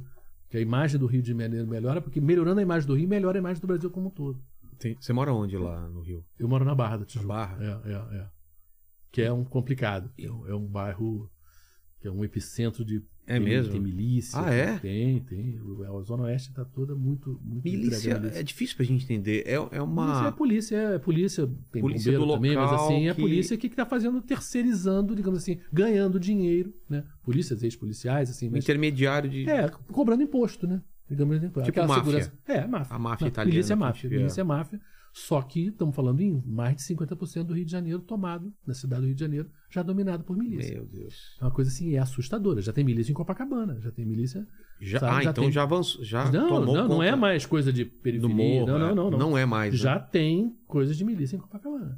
Então é assustador, porque é, uma pessoa normal ela paga o imposto para ter sua segurança ou outras coisas. E agora tem que, além do, do imposto dela, ela tem que pagar mais alguma coisa para alguém Pra que grupos. diz que está protegendo ela, mas na verdade está dizendo: olha, se você não pagar, eu vou te atacar. Claro. É isso, é isso que a milícia faz. É assustador. E é um modelo de exportação. hein? Mas eu queria falar, isso não o pode. Rio de Janeiro pode exportar para o tá- Brasil como um todo. É, então, hein? isso que eu tô falando. Isso aí não pode estar vindo pra cá, pra outros lugares. Sim, e já existem suspeitas que toda essa questão do garimpo na Amazônia é muito financiada por milícia do Rio de Janeiro. Ah, é? É, porque precisa de dinheiro, né? Você pegar, botar um aviãozinho, você abrir uma pista de pouso, você botar aquelas balas, de onde é que tá vindo esse dinheiro? Total. Show, eu posso fazer uma pausa? Claro. Ó, é, vai preparando algumas perguntas e a gente parou na sua linha do tempo aí. Desculpa te interromper Sim, sim. agora, mas só para a, a, entrada para Globo, como que foi? Você faz a, a- você faz a Olimpíada, a Copa do Mundo ainda pela, Não, pela manchete. pela manchete e É. aí para Globo, como É. que é o convite? Co- Aham. Como que ele vem? Na verdade, eu tinha pedido demissão da, da Manchete porque eu, meio sem querer, virei líder de uma greve na TV Manchete. É, e, enfim, uma, uma greve que eu era, eu era um repórter normal do esporte, mas gostavam muito de mim. Uma greve que começou com os motoristas, as costureiras. E, e aí. e, bom, e a greve durou, a gente conseguiu uma vitória em termos de aumento, mas a greve, a lei de greve que existia na época, estou falando em 86, né, logo depois que a ditadura acabou, ainda era uma lei de greve que vinha dos militares, que era meio impossível se fazer uma greve legal. Então a greve aconteceu e, e, e aí a, a manchete teve direito a demitir pessoas, porque a greve foi legal, então demitiram 52 pessoas. E eu trabalhava na França na época, fui para Paris, quando eu voltei, falei, bom, tô demitido, mas aí me chamaram na sala do, do Adolfo Bloch, né? Que estava o Jaquito, o- que eram os, os chefes, digamos assim, os donos da televisão. E falaram: olha, nós sabemos que a greve durou muito por sua causa, mas a gente não vai demitir porque você teve uma uma, uma atitudes dignas.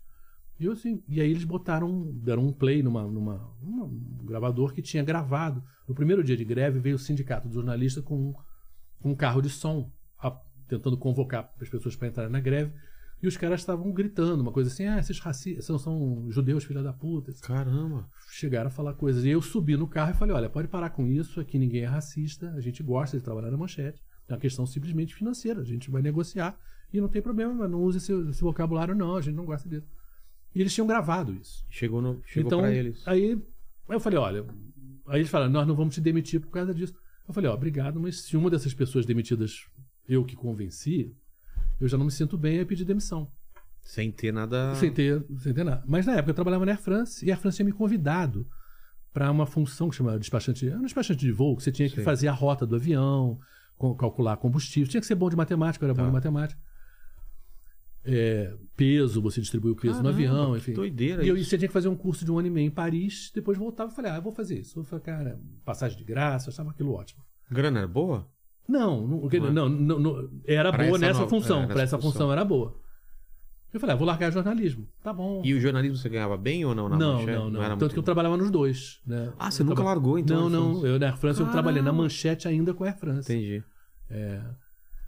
E aí, mas nessa hora a Globo me chama pra cobrir férias de uma, de uma, de uma repórter que tinha 45 dias vencidos. Aí eu fui trabalhar lá, e Na eles gostaram de mim, também na parte de esporte também. Tá. E aí gostaram de mim e um repórter foi promovido. Então sobrou uma vaga. E me chamaram para ficar. Era o que era pra ser temporário, então Virou apareceu. a chance de ser definitivo. E aí pensei, poxa, Globo, sabe? Globo é Globo, né? Você não tinha ainda ido pra fazer o. o, o a... Pra Paris, você não tinha ido. Não, ainda. acabei não. Não, eu ia em março. Ah. Isso foi em janeiro. Então aconteceu janeiro, antes. Tá. é, aconteceu antes. Eu tava pegando esse dinheiro desse, desse, desse freelazinho Sei. pra juntar pra uma viagem que eu ia fazer com a Tereza e acabou que a gente não foi.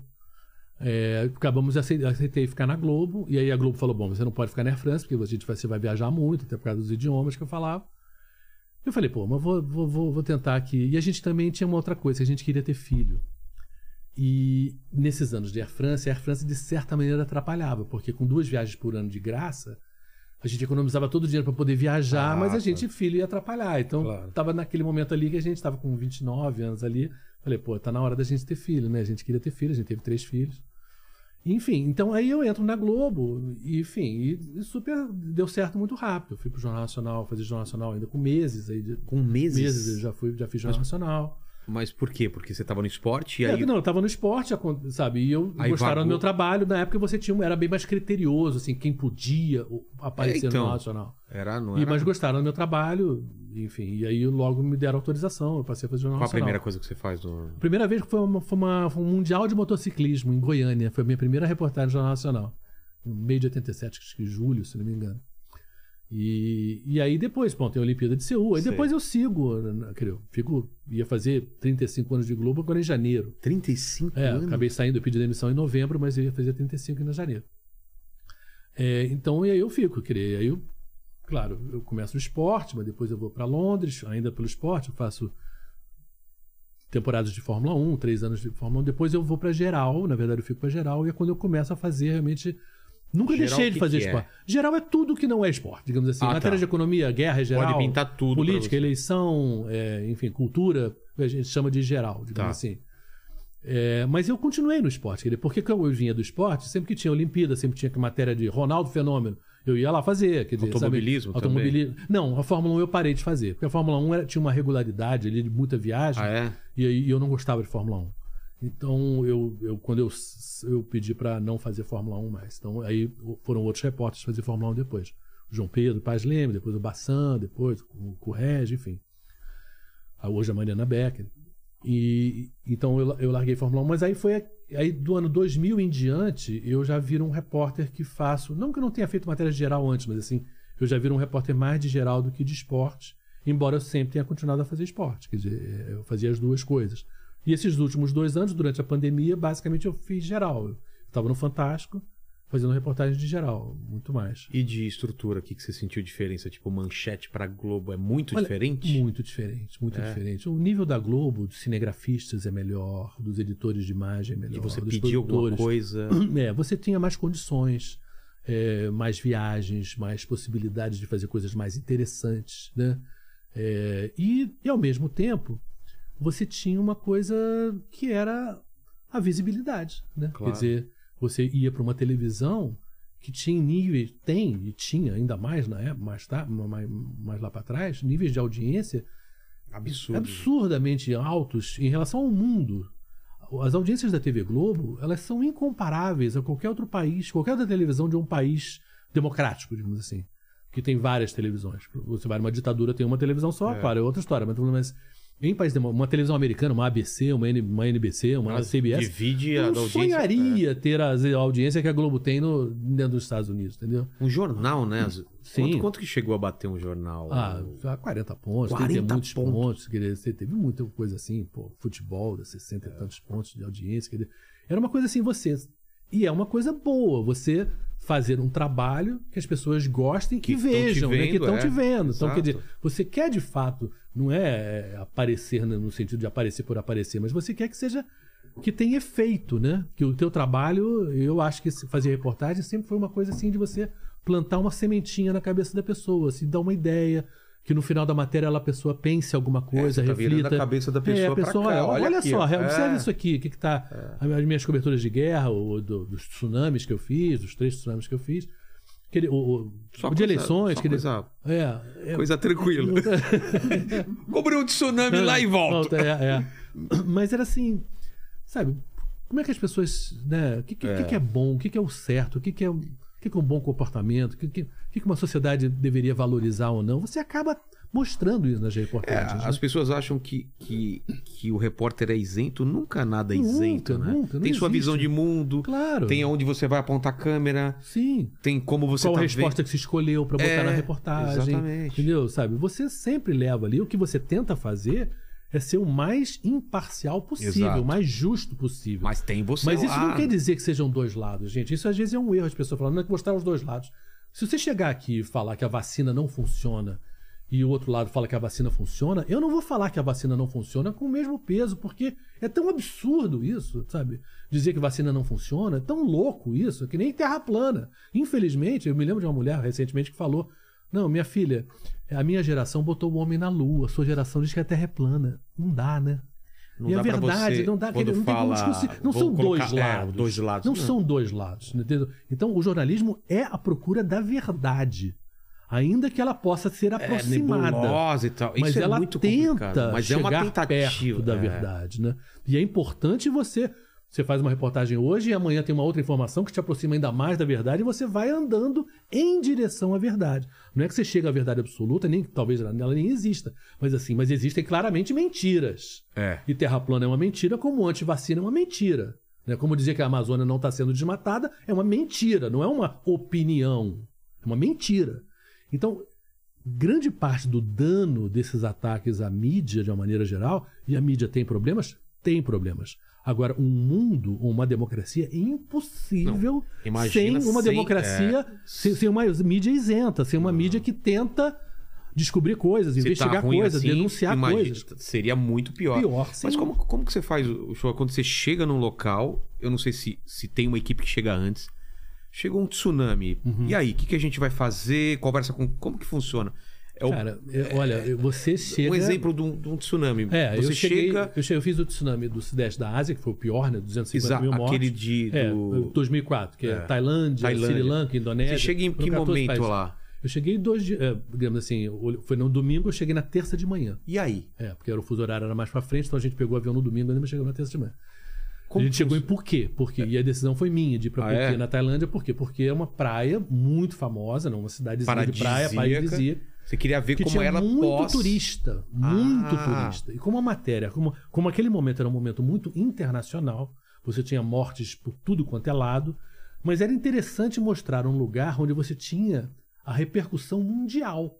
Porque, de fato, morreram brasileiros, morreram suecos, morreram, morreram gente do mundo inteiro. Entendi. Em, na Tailândia, porque muita gente da Europa saía, era verão, né? No hemisfério sul, Tailândia é que nem Brasil, né? Então, dezembro, final de dezembro era verão. Então, muita gente fugia do frio da Europa para ir passar Natal, fim de ano, em, na Tailândia. Então, tá, aquilo estava lotado de turista quando aconteceu. E você pega uma, uma praia, tipo Barra da Tijuca, assim, 15, 16 quilômetros de praia, com um resort, um hotel do lado do outro, e a onda vem, raf, e depois bateu na montanha, porque tinha uma montanha, e voltou. E volta. E leva as pessoas, morre. Eu vi caminhões lotados E de corpos. corpos. Meu né? Deus do céu. Corpos, assim, terreiros, assim, Então, com dezenas e chega, dezenas de é corpos. barro, é... é- Cara, você não tem. Você imagina um lugar turístico que muitos hotéis foram destruídos. Quem sobreviveu está tentando achar um hotel. Sei. Eu dei sorte de conseguir ainda Ah, é? Você é, conseguiu? hotel, porque assim que o avião chegou, eu falei pro meu cinegrafista, o Sérgio Guils, que fez essas reportagens muito comigo.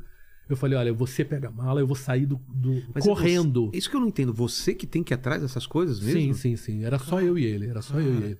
E aí eu cheguei e consegui, assim, porque eu saí antes, porque estavam chegando outras equipes, Sim, sim. e outros jornalistas e outras pessoas, até os turistas estavam chegando. E eu, e eu falei, eu tenho que arrumar um quarto, um quarto pra gente trabalhar. E consegui, mas aí já não conseguia alugar carro. Então a gente andava de moto, é, alugada. O que achava. Então o que achava, queria, na garupa de moto de gente, caminhão, carona, até demorou uns dias a gente conseguir alugar um carro.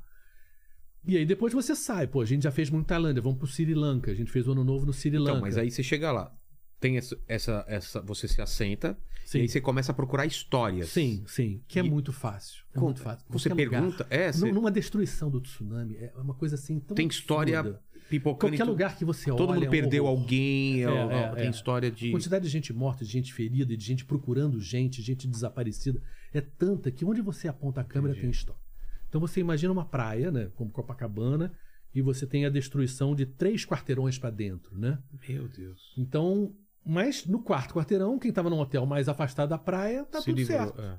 Então você tinha gente, por exemplo, indo à praia. Gente que viu, Que viu. a onda vindo. É, teve gente que, por- porque tem uma, uma- uma vida noturna bem legal. Então Lá. tinha gente que tava, foi dormir 3 horas da manhã, o negócio foi 10 horas, da- 10 e pouco da manhã lá. Então tava dormindo quando aconteceu o tsunami. E aí acordou, foi, da- foi de tarde. Me deu uma entrevistar um cara assim, o cara falou, poxa. Eu, fui pra nada, praia, o que, que aconteceu? Meu e aquela Deus, destruição o cara nem viu nada. corpos pra tudo quanto é lado. Tinha gente chegando no aeroporto, que também era estranho, assim, mas gente falando, pô, eu economizei a minha vida inteira pra poder passar essas férias, eu não ia cancelar. Mas aí o aeroporto com aquela loucura de gente querendo fugir e ir embora pelo trauma daquilo ali. E, gente, chegando, com sabe? mala. Com mala, assim, um troço meio doido. E claro, as pessoas locais, obviamente, que sofrem mais, porque sofrem pelos mortos, sofrem pela É. destruição dos seus negócios, sofrem pela, pelo dano ao turismo, sofrem de vários sofrimentos. Tem até um assim. filme, né, que retrata Tem. o é- impossível, é, eu acho, é, não é? é. Esse filme, esse lugar, é, uma- é- é passado no lugar que a gente foi. É. É um lugar que chama Kaolack, que, é um, que era como se fosse uma barra E é uma história real, né? De uma Sim, mulher que sim, real, sobreviveu e real, achou real, os é, filhos. é, o filho, Cara, é, é, é. doido. Eu me lembro de um do suequinho, sabe, porque ninguém achava os pais dele ali, é, dias ali gravando. com- Meu, e- desespero. chega- e, e- e foto, as pessoas botando foto, é, e pessoas indo para reconhecer os corpos, porque durante o verão os corpos se decompõem muito rapidamente, então o cheiro é horrível. E você fica traumatizado. Cheiro de né? morte. É muito pior fazer tsunami do que fazer guerra. É mesmo. Porque você vê muito mais mortos né, do que nas Ah, é, guerras. Né? que tá concentrado. Tá né? concentrado tudo naquela hora, né? Então, e, então é, Como que é teu pior. emocional numa hora dessa? Ah, você fica traumatizado. Não você não para como, de né? trabalhar, né? Você trabalha, trabalha, trabalha um pouco assim, não para de. Como se fosse uma bicicleta que você não para de pedalar, porque se você peda- parar de pedalar, você vai cair, entendeu? Você vai cair porque se você parar pra pensar, você vai ficar traumatizado. o mas próprio trabalho te É, faz te faz. um é, você é um pouco assim como uma câmera que de certa maneira protege o cinegrafista, porque entre o horror e ele tem a câmera. Entendi. Entendeu? Então você consegue. Mas quando a gente voltou para Londres, tanto eu quanto o Sérgio, a gente ficou uns dias bem mal mesmo, assim, de sonhar, de, de ter dificuldade para dormir, pelas imagens que voltavam. São, essa coisa do cheiro da morte, assim, ficou É, eu não muito para mim para sempre.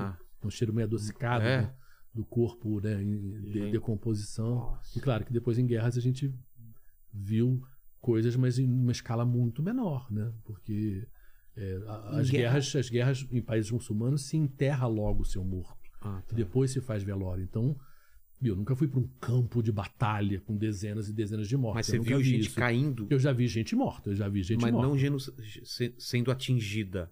Não, eu nunca vi alguém morrer na minha frente sendo levando um tiro, Sei, não. sei. Ainda bem. Eu já vi gente depois. Mas, Entendi. assim, mas não.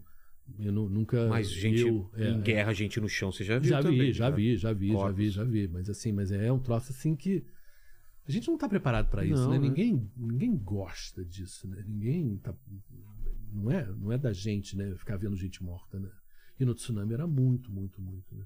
Foi o mais impressionante? A Foi, matéria foi, mais foi, a impressionante? foi, foi a cobertura mais difícil e mais, eu acho assim que a gente fez coisas mais originais, assim, foi mais impactantes foi, foi porque a gente foi para Tailândia, depois para o Sri Lanka e depois para Indonésia, que foi o terremoto. O tsunami é sempre um terremoto que causa um tsunami, né? É um, é um As terremoto no mar. é, É, é, as é, placas, né, é, elas tão- se mexem e, e- e chacoalha e a, a terra e a água, porque chacoalha vira uma onda grande. Entendi. Então, você tem sempre um terremoto e os lugares. O tsunami atingiu muito mais lugares do que o terremoto. Mas na Indonésia teve o terremoto e, e o tsunami. Então a Ah, destruição foi maior ainda. destruições pelo, pelo duas terremoto e destruições pelo... num pedaço da Indonésia. Meu Deus. E aí era um. parecia Hiroshima, assim. A destruição era um troço de louco, louco, de louco. A gente tá falando da parte ruim, da parte triste, mas você deve ter visto também muita gente ajudando, muita, muita o lado bom do ser humano. Então, o que, que você lembra assim, de Não, cenas poxa, muito, que ficaram na legal, cabeça, tanto em guerra legal. quanto no. Não, sabe? Tem o- muito voluntário. Tem, tem, tem. tem, tem muita, é muito solidário. O, o, o mundo muçulmano, ele tem muita solidariedade Ah, também, é? porque faz parte até da religião, essa solidariedade de, de ajudar o, o, o outro, né? Então eu vi muita gente se ajudando, na, Su- na Síria também, enfim, quer dizer, mas, mas a verdade é que a- o triste dá de goleada em relação ao bom, sabe? A guerra é, É. a, a guerra é a brutalidade da guerra e uma coisa a gente vai chegando agora, sei lá, três meses de guerra na Ucrânia, uma coisa que as pessoas às vezes não pensam é que quando a gente está numa guerra, quem tem que mandar? Né? Quem é que a gente entrega a nossa, a nossa, o nosso país? A gente entrega para generais, para militares, para pessoas que sejam capazes de atuar naquilo que é o mais importante no momento, que é a sobrevivência e a guerra. O que, que é essa pessoa que lida com facilidade com a ideia de matar? Não é uma pessoa tão próxima assim de uma sociedade civil normal Da humanidade. da humanidade. Porque matar não é uma coisa legal, gente. Não é legal pra ninguém. Nenhum militar normal não gosta, claro. ele mas não vai ele, colocar ele na tá e falar preparado. assim, vou tomar uma decisão Então, que é, não é. mate ninguém, não. Não tem como. Então, mas eu- quanto mais a guerra demora, mais distância existe do poder da sociedade civil. Aquele político, aquele médico, aquele advogado, aquele engenheiro, aquele dentista, aquela mulher diretora de escola que participava da política, essa mulher, ela tá- a voz dessas pessoas, ela fica completamente afastada Entendi. e a voz das pessoas próximas à violência ficam muito altas. Então, mesmo quando a guerra acaba, naquele momento, quem é que é importante? São os militares, ou são as pessoas ligadas à violência, né? O que distorce a construção de uma sociedade. Você não constrói uma sociedade com ideias de violência. Até porque o militar, por essência, ele tem que obedecer e mandar. Porque numa guerra você não pode ficar. Vamos aqui conversar entre a gente. É, o que, que a gente um vai fazer aqui? Que o cara está nos atacando, vamos nos debater. Não tem debate. Não. Tanto que, originalmente, se você pensar em termos assim da história, onde começa essa mistura da violência com sociedade civil? Começa com os piratas. Os piratas ali no século final, do século, no meio do século XVIII, eh, tiveram uns 50 anos ali no Caribe, né? Em que eles criaram sociedades onde a divisão de dinheiro era, igual- era igualitária. Ah, é? Era. O dinheiro de todo mundo que estava no barco, Era- que a gente do butim, quando a gente atacava alguma coisa, Era quase era um rachado. socialismo. É, era quase. O capitão, o dono, ele mandava na hora da batalha. Ele tinha autoridade na hora da batalha. Ah, é? Mas fora daquela hora ali, a Eram coisa era cidadão- dividida por cida- consenso. Era um homem um livre, voto. todo mundo Cada livre. pessoa um voto. Então, por quê? De certa maneira, isso é muito mais, muito mais coerente, né? Com uma sociedade não pode. Ninguém pode querer mais ser mais do que o outro. Somos todos iguais. Em alguns momentos, alguém tem que mandar. É. Claro que um barco é uma representação pequena. Numa democracia, obviamente, a gente não pode conversar todo mundo cada coisa que a gente quer que o Brasil faça. Então, por isso tem eleições, por isso a gente escolhe representantes. E por isso, a cada quatro anos, a gente muda quando a gente acha que não estava legal. Mas né? você deu o exemplo do Piratas por quê mesmo? porque os piratas exatamente têm essa junção de uma sociedade civil, Ah, que é o tá. momento que todo mundo entende que cada pessoa tem direito a um voto, Tem esse lado. mas tem um lado que tem um momento que a autoridade tem que Bélico, mandar, tá. que é o lado bélico. Agora, nessas guerras, se você pensa bem, quer dizer, essas guerras significam quanto mais elas duram, mais elas afastam as pessoas que são as pessoas da sociedade civil, que constroem um país. Ela vai ficando cada vez Mais distante. mais humana, mais, mais desumana. brutal. E mais poder se dá a quem está acostumado a matar. É isso que eu penso. Nas primeiras semanas só se falava nisso, o mundo inteiro tava prestando atenção e agora a gente até esquece, às vezes tem Esquece. guerra. Você vê, a E, Síria. e, a e eu não tá imagino, é, eu 11 não imagino que não estejam mais morrendo gente, que não, tá- não estejam é, bombardeando. E aí? Não, mas continua. No caso da Síria, continua, Continua, continua com guerra, que está mais fria do que já teve, mas continua com uma parte da Síria sendo atacada, cercada pelas tropas da Síria e dos russos. Né? É um acordo lá com a Turquia, enfim.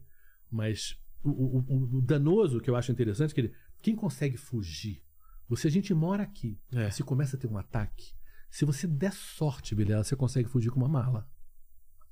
E Se olha der lá. sorte. Toda a tua vida, toda a tua vida vai se resumir a uma mala. E se você tem filhos, se você tem que carregar filho no Olha colo. só, esse casal que veio aqui tinha um filho autista. Meu Deus. Imagina Meu isso. Deus, É, é. Fugir com um filho, filho autista. autista, é. E eles só conseguiram atravessar a fronteira Uhum. porque o, o garoto teve um ataque e ele começou a, né? Imagina. Aquela galera parada há horas, há dias, aquele bolo de pessoa, os, os guardas apontando Tanto. pra galera, o moleque começa a ter um, Um ataque, sim. os caras nem tanto por, por caridade, mas vem, vem, vem aqui, tipo, para não irritar Tá, tudo. os- Eles sim. falaram que por causa do filho eles Eles conseguiram conseguiram. passar. Mas É. veja, veja. Agora, agora, agora imagina o trauma de uma criança, né? Autista. Agora, mesmo, É. Não. mesmo que não seja autista, uma criança normal, Exato, gente, o exato, que, que exato. seria um. E e eu, por exemplo, eu fiz reportagens no Líbano de refugiados da Síria. Estamos falando em um, mais de um milhão né, de pessoas que saem das suas cidades, dos seus países, vão para um outro país para morar num campo de refugiados. É Você viu? frio demais. Você foi em campo de refúgio? Fui, Como que é um vários. campo de refúgio? É um horror. É são tendas, são Tem tendas, construções tem construções muito, muito básicas, precárias. super quente no verão, super frio no inverno. E são anos. Tem gente que está lá desde 2011. E aí você fala. Comida você- você- racionada. é, aí você ajuda, da- sabe, uma ajuda bem precária da ONU. Da, e aí você vê, para as crianças, não tem escola para todo mundo. Aí você pega para o adolescente, o que, que o adolescente faz? Como é que ele passa o dia dele? É. Qual é a perspectiva? Qual é o sonho que ele pode ter? Né? Não tem, porque não tem perspectiva daquilo mudar. O cara está num campo de refugiado que ele pode passar a vida dele quase inteira ali. Sabe? Qual é a educação que ele vai ter ali? Qual é- sabe? É muito, muito triste. E, às vezes as pessoas pensam em guerra só em relação aos mortos, mas é importante pensar nos feridos e nos sobreviventes. Porque você sai da Ucrânia, como já mais de 6 milhões, acho que já saíram da Ucrânia, você vai viver de favor, ou eu vou, não, vou receber você aí na minha casa. Sim, mas. Isso nos Ok. primeiros meses. Sim, mas quanto, Quanto tempo, tempo- eu quero que você more na minha É, casa Quanto tempo favor? as pessoas vão ser solícitas com E quanto tempo um país pode absorver tantos refugiados e quantos empregos ele pode criar? E a dificuldade de idiomas, obviamente, e a dificuldade de racismo, que tem que ser dito, Claro. né? Para a Ucrânia agora, como o pessoal é branco, a Europa abriu as portas, mas para os sírios não foi aberta. É, foi naquele momento ali da, Ale- movimento, da é. Alemanha ali, depois logo fechou. Tanto que você viu agora na Ucrânia mesmo, estudantes né, na Ucrânia, negros e, ou de países árabes, assim, sendo muito maltratados na fronteira. Não queriam que eles deixassem deixar eles entrar. Então, existe essa questão também, quer dizer, mas, mas mesmo assim que pensa, não, vamos pensar assim, não, crianças brancas tendo entrando na, na Polônia, que é o país vizinho. Turquia. Mas é uma vida horrível, gente. Uma Claro. vida horrível. Você, você não está na tua Ninguém casa, quer no teu país. refugiado. E é um problema, e a destruição ela não é só das casas. Porque, por exemplo, a gente mora numa cidade que começa a ser bombardeada e você é o dono da farmácia e eu sou o dono da padaria. Se eu vou embora, você não fica. Como é que você vai viver sem pão? Ou se você for embora, eu não fico. Como é que eu posso viver sem remédio? Né? Então, a destruição da economia, ela, ela cria um efeito cascata que ela destrói a sociedade por dentro, entendeu? Porque ela impede uma cidade de ser uma cidade. Porque não dá para viver. E se o dentista vai embora? É. Você estava com dor de dente outro dia. Como é que você vai viver Exato. sem dentista? Não tem como. Então, ess- essas pessoas, o dono da farmácia, o dono da padaria, o dono do dentista, são as pessoas que têm dinheiro e, portanto, são as primeiras pessoas a fugir. Então, quem é pobre fica num mato sem cachorro terrível, porque, de fato, ela não tem dinheiro para sair. Não tem pra onde ir. Eu me lembro de Alepo, um, um pai falar disso, que ele- a família dele era 12 pessoas. São, ele precisava, eu preciso de três carros para chegar na fronteira. Cada carro era 12 250, pessoas. 300 dólares. Eu não tenho dinheiro para chegar na fronteira. E- fora o peso que é para uma pessoa decidir isso. Fico É, ou vou embora? Largo tudo. aqui. Largo tudo, perco tudo, Não, é ou mu- posso perder a vida se ficar. Eu tento me colocar na É muito situação, mas é, difícil. é, impossível. É impossível. Que essas- hoje a gente tem poucos sírios, mas temos alguns no Brasil. Temos gente que fugiu da Venezuela, teve gente do Haiti. E essas pessoas precisavam ser, ser bem tratadas. Que a gente é um país enorme, tem, tem lugar, tem oportunidade, mas assim, a gente precisava ter compreensão e compaixão com essas pessoas porque é muito barra pesada. Lene, o que, que o pessoal tá falando aí? Estão guerreando entre eles? Como que é? Tá uma briga aqui. e- Imaginei, é, imaginei. E eu tenho uma provocação aqui pro, pro, pro show do Luiz Gomes, que ele mandou aqui, que é sobre a questão do. do- ele fala aqui, ó, Lula sinônimo de democracia. O cara tava preso até outro dia.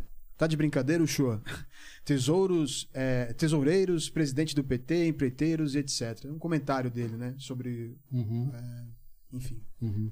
É, ô, Luiz, obrigado pela pergunta aí. Seguinte, é, sim, ele teve preso, sim, teve escândalos de, de corrupção no PT, sim. Agora, a democracia não é só isso. Por exemplo, vou te dar uma, uma- uma- um- citar um exemplo bem claro da- do que, que é a corrupção na política. Eu morei 11 anos em Londres e peguei basicamente o governo do Tony Blair. Né? Que foi um, um estadista importante, né? Que um cara que foi mu- muito famoso durante um bom tempo na política, que ele ficou, acho que três mandatos. Ele sai num- em grande parte por causa de um escândalo que teve do Partido Trabalhista, que era o partido dele, PT, teoricamente, né? Labour, que chama lá em inglês, que estava vendendo títulos de nobreza para quem eh, dava dinheiro para o partido. Então você dava X, aí neguinho virava, te chamava de, de Sir. sir. te chamava de barão, te- alguma coisa, dependendo do dinheiro que você que desse ali. O Helmut Kohl, na Alemanha, né, que foi o chanceler da, Alemão, da, da União da Alemanha Ocidental com a Alemanha Oriental, ele também é muito acusado e condenado por um escândalo de corrupção de envolvimento de dinheiro para financiar a democracia e o partido político. O Chirac, na França, o Jacques Chirac, também é punido por isso. Então, o que eu estou dizendo é que a democracia requer dinheiro. Né? Você quer ser candidato? Eu quero ser candidato. Para eu fazer uma camiseta, vote o show, eu preciso de dinheiro. Da onde vem esse dinheiro? Né? Essa é uma pergunta clara. Se você estivesse mais próximo de quem é rico, você possivelmente teria chance de um patrocínio, de, de uma ajuda de alguém, ou de uma empresa, de uma indústria. E, portanto, os candidatos da direita, que são mais próximos do mundo mais rico, têm mais chance de financiar suas campanhas. Se você é um candidato que vem da esquerda, esse já é mais complicado. No Brasil, a gente tem até financiamento público, o que é uma coisa positiva, que a gente Fundão. não distorce o fundão. O número do fundão eu acho exagerado, mas eu acho importante que a democracia seja financiada pela população, já que é a população que é beneficiada pela democracia. Então, o fato de existir corrupção, e a corrupção está longe, longe, longe, longe de ser um problema brasileiro, ele é um problema que existe em tudo quanto é lugar. Japão, por exemplo, Olimpíada, outro dia, Olimpíada. Se lembra na Olimpíada do Rio? Que se, tem um momento que se passa a bandeira né, do, do- do- Eduardo. Paz pro- pro representante do Japão, que era uma mulher. Ela era a terceira, em, eu acho que em três ou quatro anos. Por quê? Porque os outros dois tinham sido presos por corrupção, afastados por corrupção. Japão, que a gente vê como, pô, o Japão é né, top. Mas não. Corrupção e política é um problema sério. Estados Unidos, aqueles lobbies bilionários, aquela coisa, é uma coisa muito clara. Mais de metade do Congresso americano hoje é de milionários a mais. Então, a questão do dinheiro e a política realmente é muito problemática e você tem razão. Agora, isso não quer dizer que a Grã-Bretanha não seja democrática, não queira dizer que a Alemanha não é, que a França não é, que os Estados Unidos não é, que o Japão não é e que o Brasil não é. Dizer, o que eu acho que define a pessoa se ela é democrática ou não, e eu concordo com você, estou falando, corrupção é errado. Agora, a, de- a preservação da democracia ela tem mais a ver com o respeito às instituições, com o respeito aos adversários, com a, a- a alternância de poder sendo uma coisa clara e desejada, e, e- porque a vontade do eleitor é o principal. E nesse aspecto é inegável que o Lula nunca atacou a democracia. Pelo contrário, ele viveu a democracia, tentou ser candidato, acho que foi eleito na quinta vez, se não me engano, né? Será? É, Uma coisa assim. Porque ele perdeu 89, Ele perdeu pro perdeu, Collor, perdeu perdeu 93, pro- perdeu duas vezes Fernando Henrique. Duas vezes. É, é, foi na quarta, né? Que ele, que ele entrou, então. Então, quer dizer, nisso que eu estou falando, quer dizer, quando eu falo que o Lula é uma pessoa democrática, eu não estou negando problemas na carreira política do Lula, que tem coisas boas também. Mas eu estou dizendo que ele é uma pessoa democrática, de uma maneira que o Bolsonaro não é. Basta ver as atitudes do Bolsonaro, a quem ele valoriza. Ele valoriza o quê? Arma, valoriza Forças Armadas, valoriza. Ele, ele distorce, inclusive, se aproveita das Forças Armadas, desmoraliza, eu diria, as Forças Armadas. Quer dizer, quando você, no meio de uma pandemia, você chama um general, o Pazuello, para ser ministro da Saúde, o que, que é isso, gente? O que, que é isso? Né? Você está com um problema de né, inundação na tua casa, você chama um policial? Não, você chama um bombeiro, né? Quer dizer, então, tem certas coisas assim que essa que eu acho que é, esse, é disso que se trata esse ano. Quer dizer, não estamos ao preferir o Lula do que o Bolsonaro, dizendo que o Lula é perfeito e que não tem coisas ruins no passado dele. Tem, ok. Mas, ao mesmo tempo, e diria e no PT, mas, ao mesmo tempo, não há comparação entre o que o PT fez em relação ao governo, e particularmente o governo do Lula, e esses últimos três anos. Vai na rua, gente. Vai na rua, vê os números.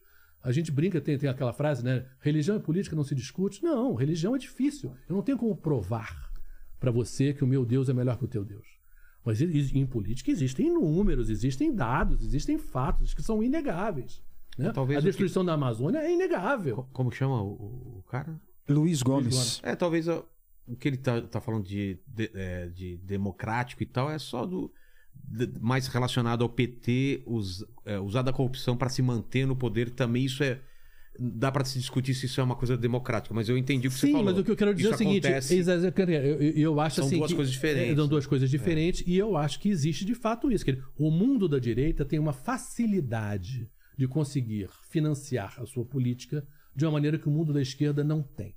Isso é um fato da vida, porque a esquerda, de certa maneira, está mais próxima de interesses populares e a direita mais próxima de interesses da iniciativa privada. Ok, é uma questão de opinião de cada um. Mas o fato é que tem menos dinheiro aqui do que aqui. Tem menos dinheiro. E essa questão de dinheiro é crucial em você conseguir se eleger e, e manter a máquina partidária funcionando. Quer dizer, que houve erros, eu acho que é inegável. Dizer, todo mundo sabe que houve erros. eh, Esses erros existiram. Mas eu acho que não se trata de um ataque à democracia. entendi A, a Suzana tá pedindo pra você falar sobre a sua saída da Globo. É, a saída Quando da foi? Globo, Suzana, eu, eu foi em novembro. Foi em Novembro novembro, do agora do ano ano passado, passado. Eu pedi para sair.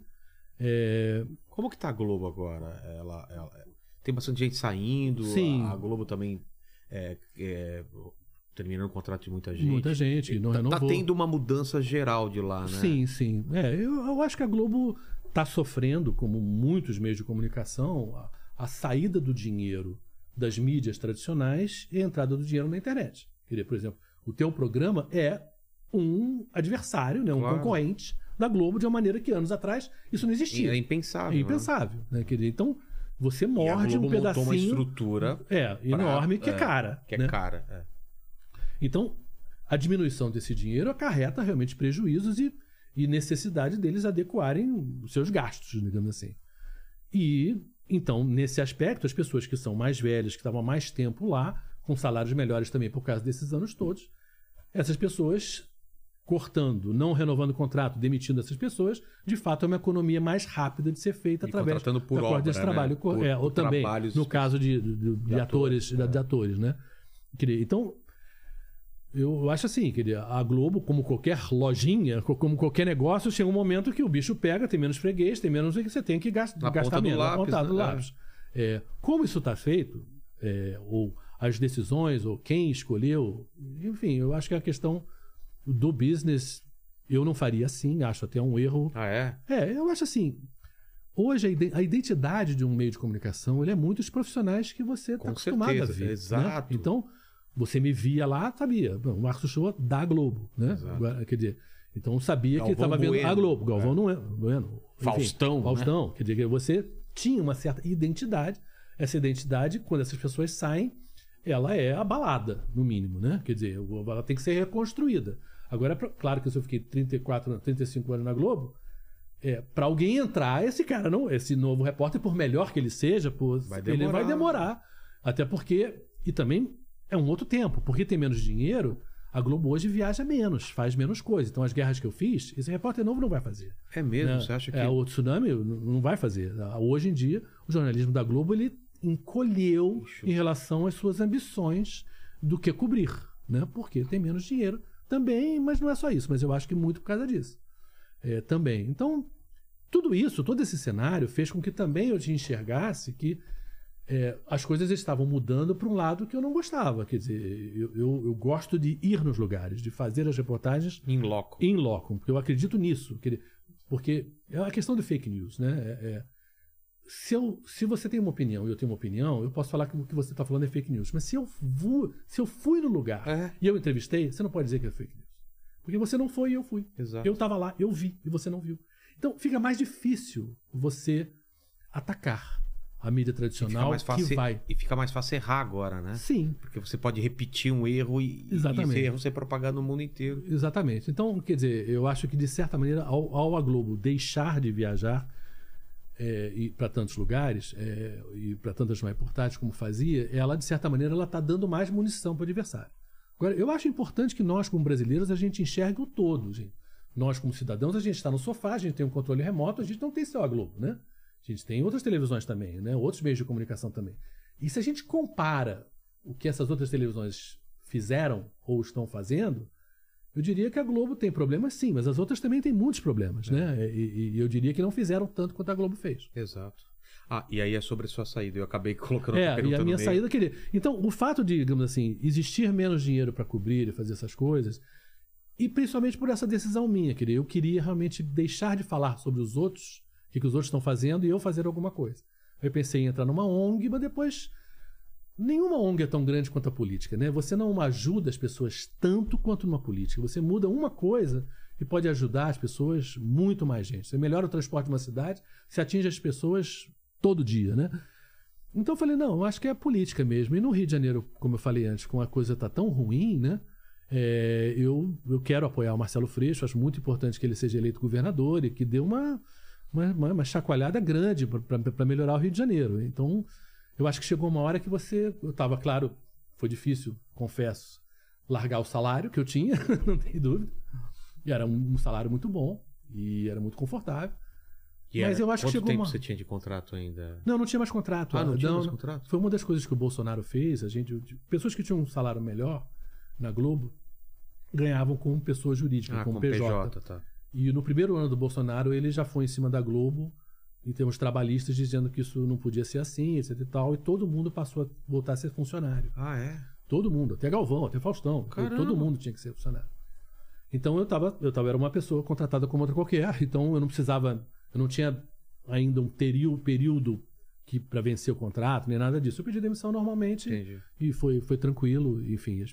E eu expliquei para eles que eu tava querendo sair, não não há nada, nenhuma mágoa da Globo. É claro que teve momentos da Globo que eu preferia, gostaria de ter feito coisas que eu não pude fazer, que eles não deixaram, mas é do jogo, entendeu? Exemplo, assim, alguma coisa que você queria muito estar no local e, e, e não pôde. Ah, eu acho que essas confusões em Hong Kong, por exemplo, quando a China começou a destruir a, democracia de Hong Kong, com certeza, é, a própria quando teve aqueles anos da Grécia horrível, daquela Sei, crise sei. na Grécia, eu queria ir e não pude ir. É, eu- eu- e mesmo várias guerras, de alguns momentos de coberturas que eu fiz, foi eu fui enchendo o saco dos chefes Tem que ir, tem que ir. Tem que ir, tem que ir, tem que ir. E eu acho que a gente podia fazer mais. Se a gente pensar, gente, o Brasil é um país grande. A gente já chegou a ser a quinta, sexta economia do mundo. Hoje está em décimo segundo, que a gente piorou bastante. A gente, como brasileiro, a gente devia ambicionar mais Claro. em relação à informação. A gente que devia de- cobrar mais, mais agente dos nossos meios de comunicação. Eu me lembro da guerra do Iraque, por exemplo. Era só eu e o Sérgio Guilherme da TV Globo e tinha três equipes da televisão portuguesa. De uma televisão portuguesa tinha Tem. três equipes. E olha o tamanho de Portugal, Olha o né? tamanho de Portugal, gente, sabe? Então, claro que era um momento delicado das finanças da Globo ali em 2003, mas mesmo assim, a gente, acho que a gente tinha que pensar, olha, vamos cobrar mais, vamos pedir mais, vamos querer mais, sabe? Hoje em dia, ainda mais agora com a internet, sabe? A gente pode eh, tinha uma época que a gente, eu acho que era um quadro do Jornal Nacional que falava qual o Brasil que você quer, É. né? Falei, qual é a TV Globo que você quer, né? Porque a TV Globo tem coisas muito boas em relação à cultura popular, as novelas, a literatura brasileira representada nas novelas, os artistas que trabalham lá, o carnaval, a- o respeito à cultura popular, tem coisas incríveis que são feitas na Globo de Brasil, né? Que outras televisões, inclusive, não fazem, né? E no mundo isso é muito original. É, morei na França há quatro anos e na França é o, é o país do mundo que mais gasta dinheiro com cultura do PIB. E você vê, 8 horas da 9, 9 horas da noite, na televisão francesa, séries americanas. Na Globo não tem isso. A Globo é noticiário, é, é coisa brasileira Conteúdo feita por brasileiro. Conteúdo nacional. Isso é emprego, gente. Isso é respeito à cultura local. Isso é respeito a gente. Então, eu sempre falo nessa discussão, porque muitas vezes me cobram essa coisa do pessoal da esquerda, pessoal da direita, Globo. É, a esquerda e a direita batem na Globo, não é, tem? mas é dessas coisas. Eu entendo Por que seguinte, você acha? porque a direita se incomoda com a- o produto cultural da Globo. As novelas que que é Progressistas. contra racismo, que é contra violência doméstica, Tem contra casal sabe, gay. casal Tá. é, a favor é, né, do, do- do- do- do respeito aos gays. Tudo isso está nas novelas, está retratado nas novelas e é, obviamente, uma escolha E a da novela Globo. é um retrato da sociedade. É da sociedade. Não tá inventando. Não está inventando isso, mas ao mesmo tempo ela tenta avançar na questão da tolerância ao outro. O E a jornalismo. esquerda? É, o, já a esquerda se incomoda com o Jornal Nacional, eu diria assim. Ah, é? com a cobertura do Mas a Jornal parte Nacional. jornalística. Mas a parte jornalística, da cobertura de por que, que ataca mais o PT e não ataca tanto os outros partidos, porque e existe de fato, os donos da Globo têm uma opinião política, quer dizer, então de fato o jornalismo em relação a isso tem de fato um viés mais à direita, como nas novelas tem um viés mais à esquerda. Então, agora Você acha que o jornalismo da Globo tem um viés mais à direita? Sim, sem dúvida. Sempre sem ou dúvida. agora você você sente mais Não, acho que sempre teve. Sempre teve? Sempre teve. A Globo, a Globo surge durante a ditadura É. militar, né? A Globo tem aquela famosa edição do debate Lula-Collor, que foi péssima, né?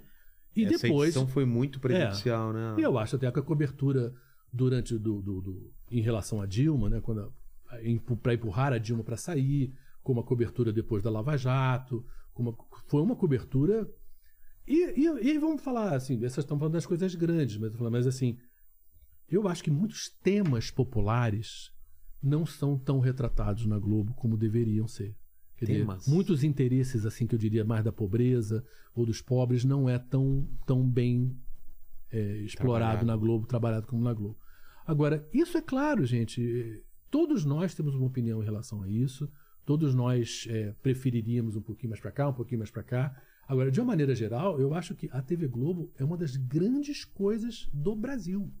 Se você vai lá para fora, imaginar voltando a ser o marciano e olhasse de fora, Você lembra do que nos Globo- Estados Unidos? Cinema. é, é aquele a te- Globo, é, é, a- Brasil, novela. novela, sabe? E, Que é, e- que é né? uma coisa de, é brilhantemente bem feita. Não há novela mexicana tão bem feita, Não. ou turca, ou, ou venezuelana, que, que lá, lá atrás. Produto de exportação. Que, que um produto assim tão bom.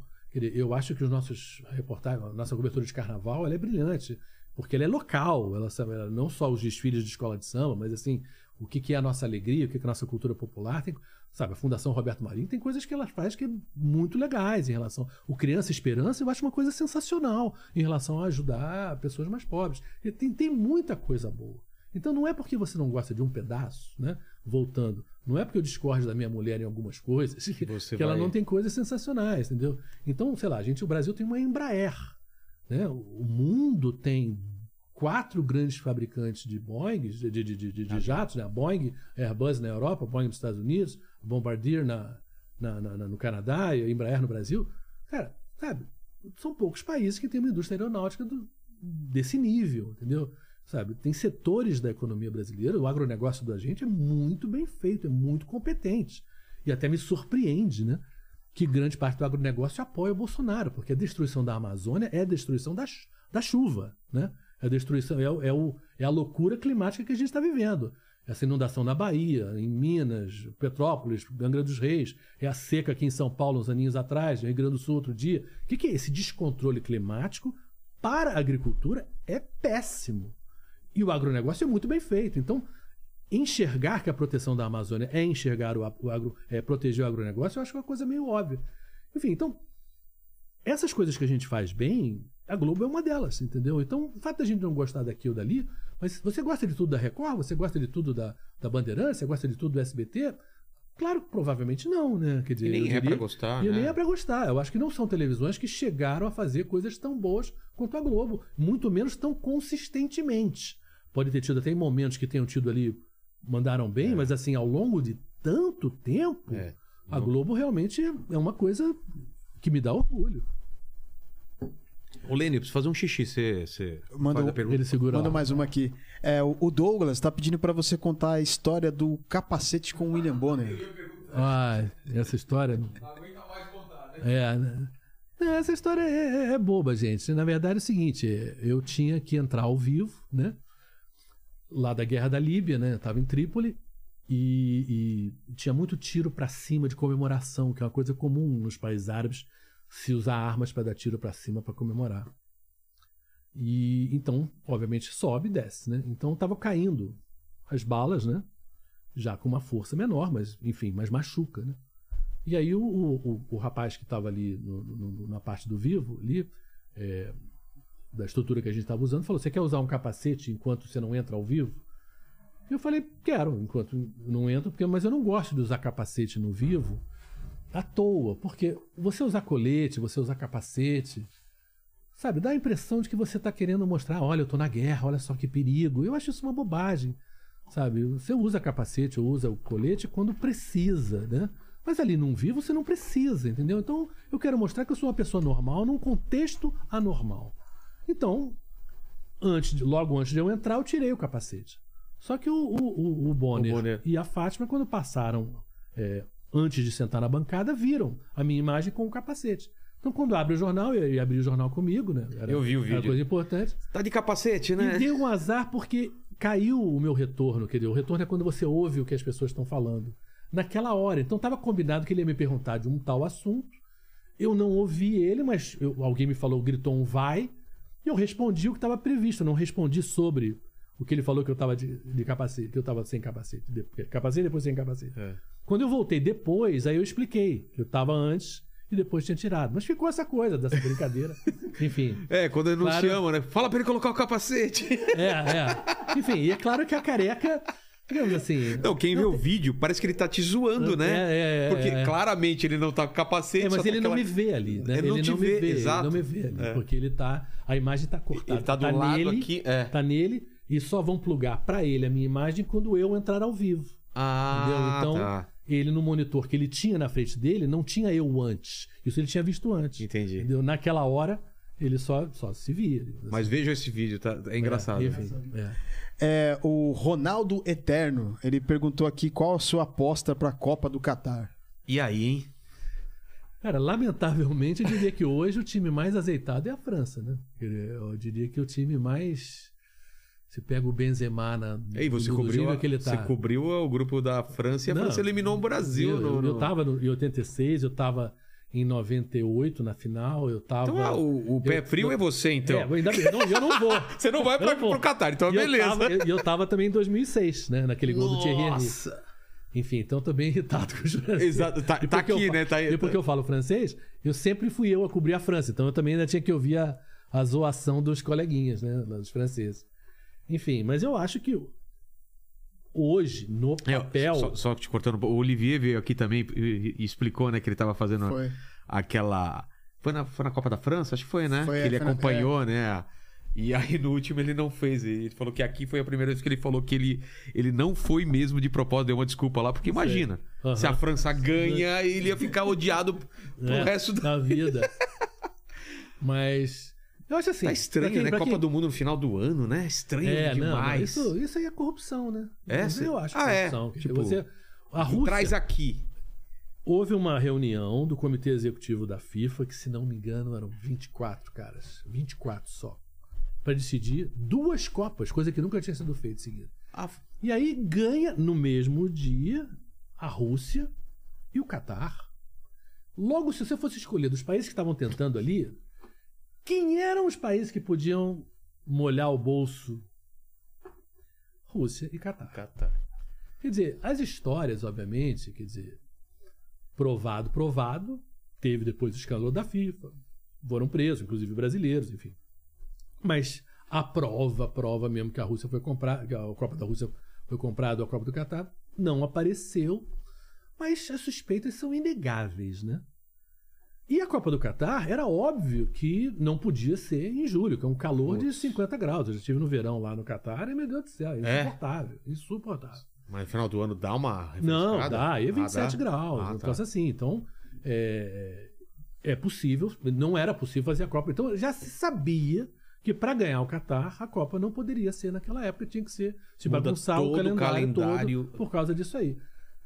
Eu, eu, eu não acho que mudar o calendário seja um absurdo no sentido de que é legal que você dê chance para outros países né, e outras culturas co cobrirem grandes eventos. Eu acho isso positivo, porque faz parte da democracia mundial.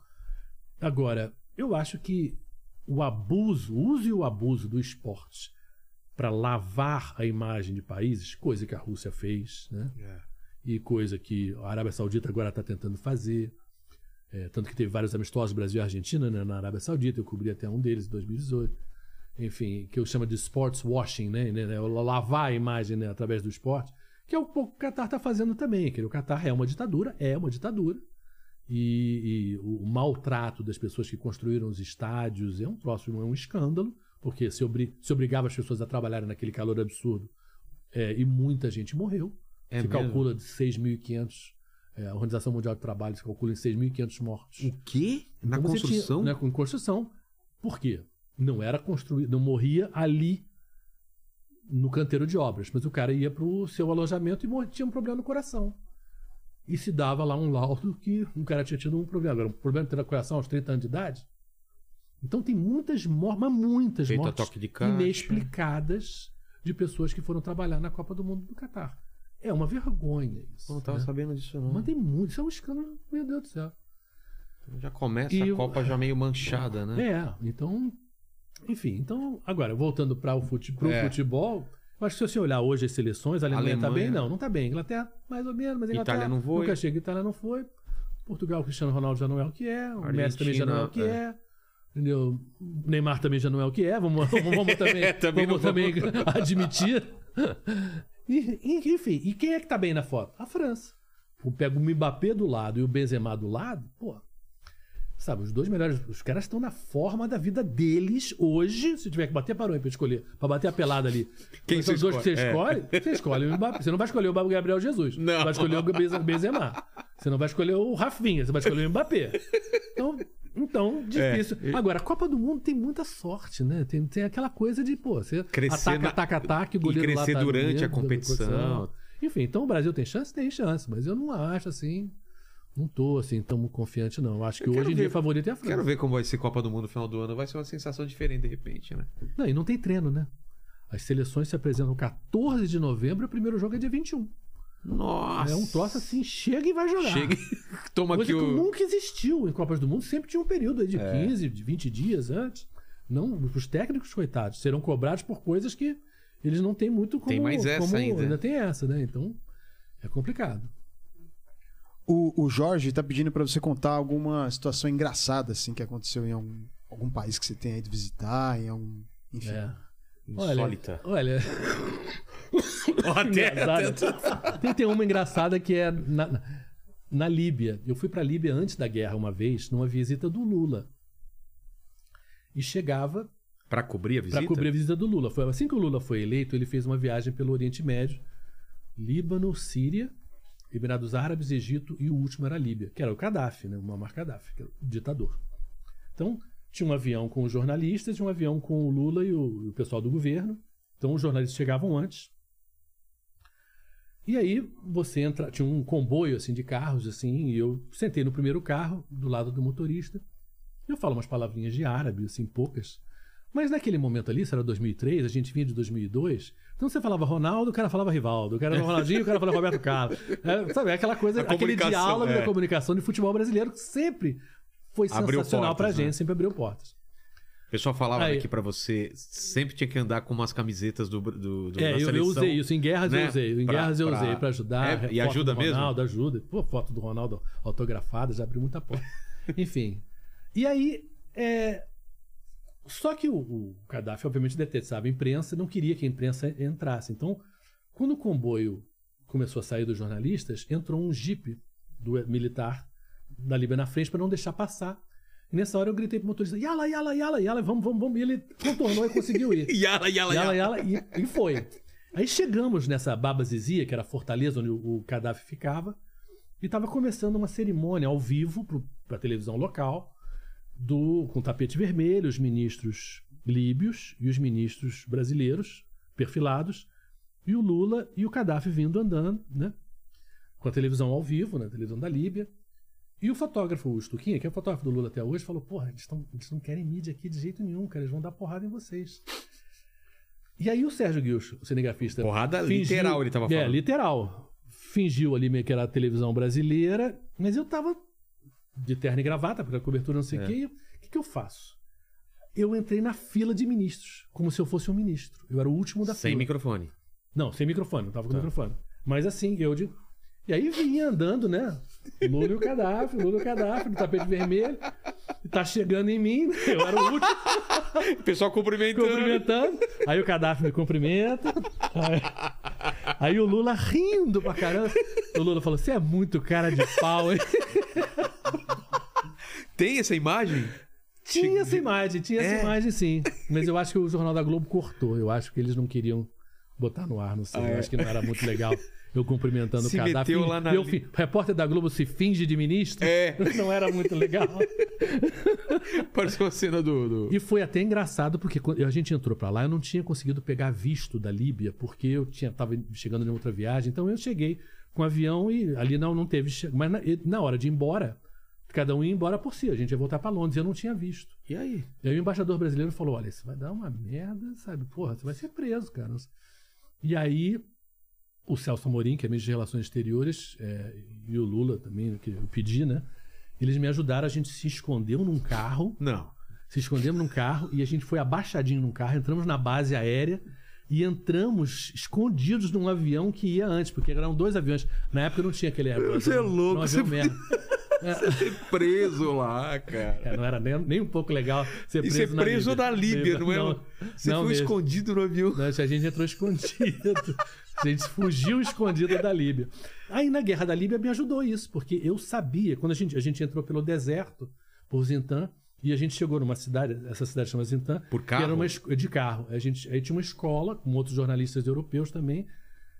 E aquela coisa de ir para Trípoli, ainda estava muito confuso, estava guerra eu, rolando lá em Trípoli. E eu, e eu falei: olha, eu conheço um hotel que eu acho que dá pra gente ficar, porque é um hotel mais afastado, que era o hotel que a gente tinha ficado na, na viagem do Lula, que era um hotel mais perto da praia, que era um pouquinho longe da cidade. Falei, ali não deve estar, ali não tem combate ali. Aí, pô, o pessoal adorou a ideia, tinha uns ingleses, uns alemães, aí eu, eu organizei quatro carros, eram três dessas 4x4, que tem aquela parte aberta atrás, onde Sei. se bota a metralhadora. E um carrinho merda, um carrinho vagabundo. E aí, quando chegou de manhã, tá todos os jornalistas esperando e eu que eu escolhi primeiro, porque Claro. eu que sabia onde é que era, eu que organizei os carros. Aí eu escolhi o carro merda.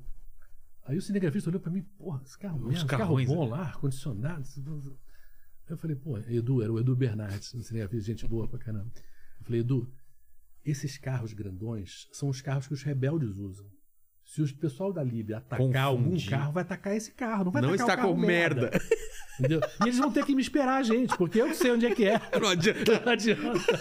Então, os três carros de uau, a gente ia lá atrás, tic, tic, tic, mas eles esperavam a gente chegar, até que a gente entrou em Trípoli e foi para esse hotel. O hotel até que se chamava Coríntia. É mesmo? É, o Hotel Coríntia. Depois atacaram lá o hotel, davam uns tiros lá no hotel, o, quê? pessoal durante a guerra, mas assim, muita gente da, da, da mídia internacional foi para esse hotel, que era um hotel grande, bom. Sei. Mas enfim. Malandragens malandra- pra, pra, pra, é, é, que ficar ter- vivo, ficar né? vivo, ficar Mas é vivo. mesmo, caramba. Mas enfim, é Tá história vendo? engraçada. Seu carro, por exemplo, nunca vai ser atacado. Que bom. Né? É, exatamente. Até, foi por isso que você comprou o seu carro, não foi? Vai, mais ou menos. Mais ou menos. É, a questão financeira também É, tem questão algo. a ver. financeira. Dá um aumento. Pede um aumento. Pode, É. um aumento aí. Vilela, Você quer pô, aumento? Você pode tomar tiro com um carro novo. Você quer tomar tiro no seu carro Não, novo? por enquanto tá bom. Então tá Tá bom. bom, tá bom. Não quero correr esse risco, não. Ó, o, o Luiz, ele falou aqui, ao longo da sua carreira, você acompanhou é, personalidades como o Pelé, como o Senna. Ele tá pedindo pra você contar a importância deles pra pra nós, né? Que é, é, tanto no esporte quanto como, na- como pessoa, enfim, como figura pública. Você acaba, acaba criando laço quando você encontrava mais de uma vez em outro país? Como que funcionava aí? É, bom. Que essas assim, figuras, Eu, né? eu, eu tive uma relação, além de simplesmente chegar e entrevistar, tudo bem, tudo bom, com o Ronaldo Fenômeno e com o Ronaldinho Gaúcho. É, e com o Pelé, assim, ele sempre me tratou muito bem, mas assim, no, eu entrevistei ele muitas vezes. Mas assim, foram os mais. Assim, mais próximos foram o Ronaldo, assim. De- quer dizer, Eu encontro o Ronaldo, a gente pergunta sobre os filhos, a gente Ah, fala dos tá. filhos, queria outra assim. Por quê? O Ronaldo ele sai do Brasil praticamente no momento que eu saio do Brasil para Londres. Então ele vai para o PSV, eu cheguei a fazer matéria com ele no PSV da Holanda ainda, antes dele ir para Barcelona, depois Você do Inter de pegou Milão, a- a depois fase eu, eu dele peguei já? ele muito. É, no começo. E o Ronaldinho Gaúcho, eu fiz uma matéria com ele, ele foi uma seleção sub-17 que ganhou um mundial no Egito, no Cairo.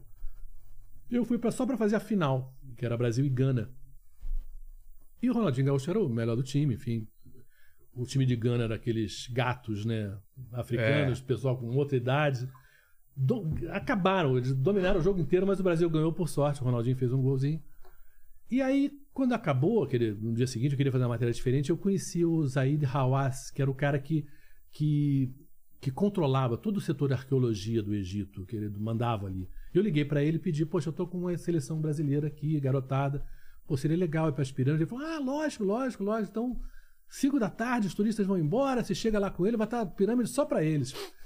Então, eu fui com essa garotada e com o Ronaldinho Gaúcho ali nesse momento, que foi o primeiro grande momento da carreira do Ronaldinho Gaúcho. Então, ele ficou sempre muito ah, agradecido, assim, e próximo, assim, porque...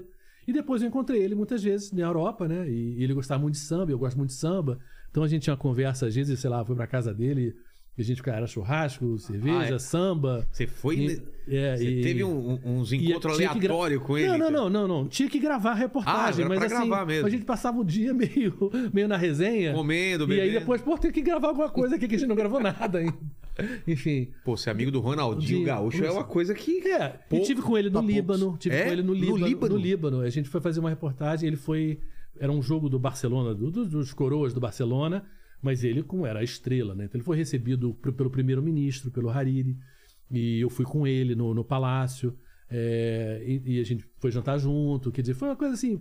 É bem, bem legal, assim, porque, claro, são pessoas, são Claro. pessoas legais, são pessoas super interessantes, pessoas que têm uma vida além da questão da, da, da ribalta e da fama de ser jogador de futebol. É, e o Ronaldo, obviamente, que eu tive mais até com o Ronaldo Fenômeno, quer dizer, ele fez uma carreira. Eu, teve um, eu tive um almoço, eu, o Ronaldo, o Almodóvar Que? E, o- e o Sérgio Garcia. isso. O Sérgio Garcia era um golfista, é, é. o grande diretor de cinema. E, e por que É. estavam reunidas as pessoas? Foi logo depois dele, de- da da Copa de 2002 e o Almodóvar adorava o Ronaldo, Ah, é? uma admiração enorme. E foi engraçado porque, obviamente, eu queria saber muito das coisas do Almodóvar. Mas ele Onde foi babava. Em Madrid. Ah, em Madrid? Em Madrid. E ele babava o, o saco do Ronaldo. Eu não queria ouvir essa história do Ronaldo, eu queria ouvir a história do Almodóvar. Mas, pô, lógico, nessa hora era o fã, né? Exato. E isso é muito interessante Que no futebol Almodóvar, brasileiro. Fã do Ronaldo. É, é, você vê. E a gente. Mas isso é. O futebol tem isso, gente. A cultura mundial hoje é futebol. Se você quiser falar de um assunto que você pode conversar em qualquer lugar, é futebol.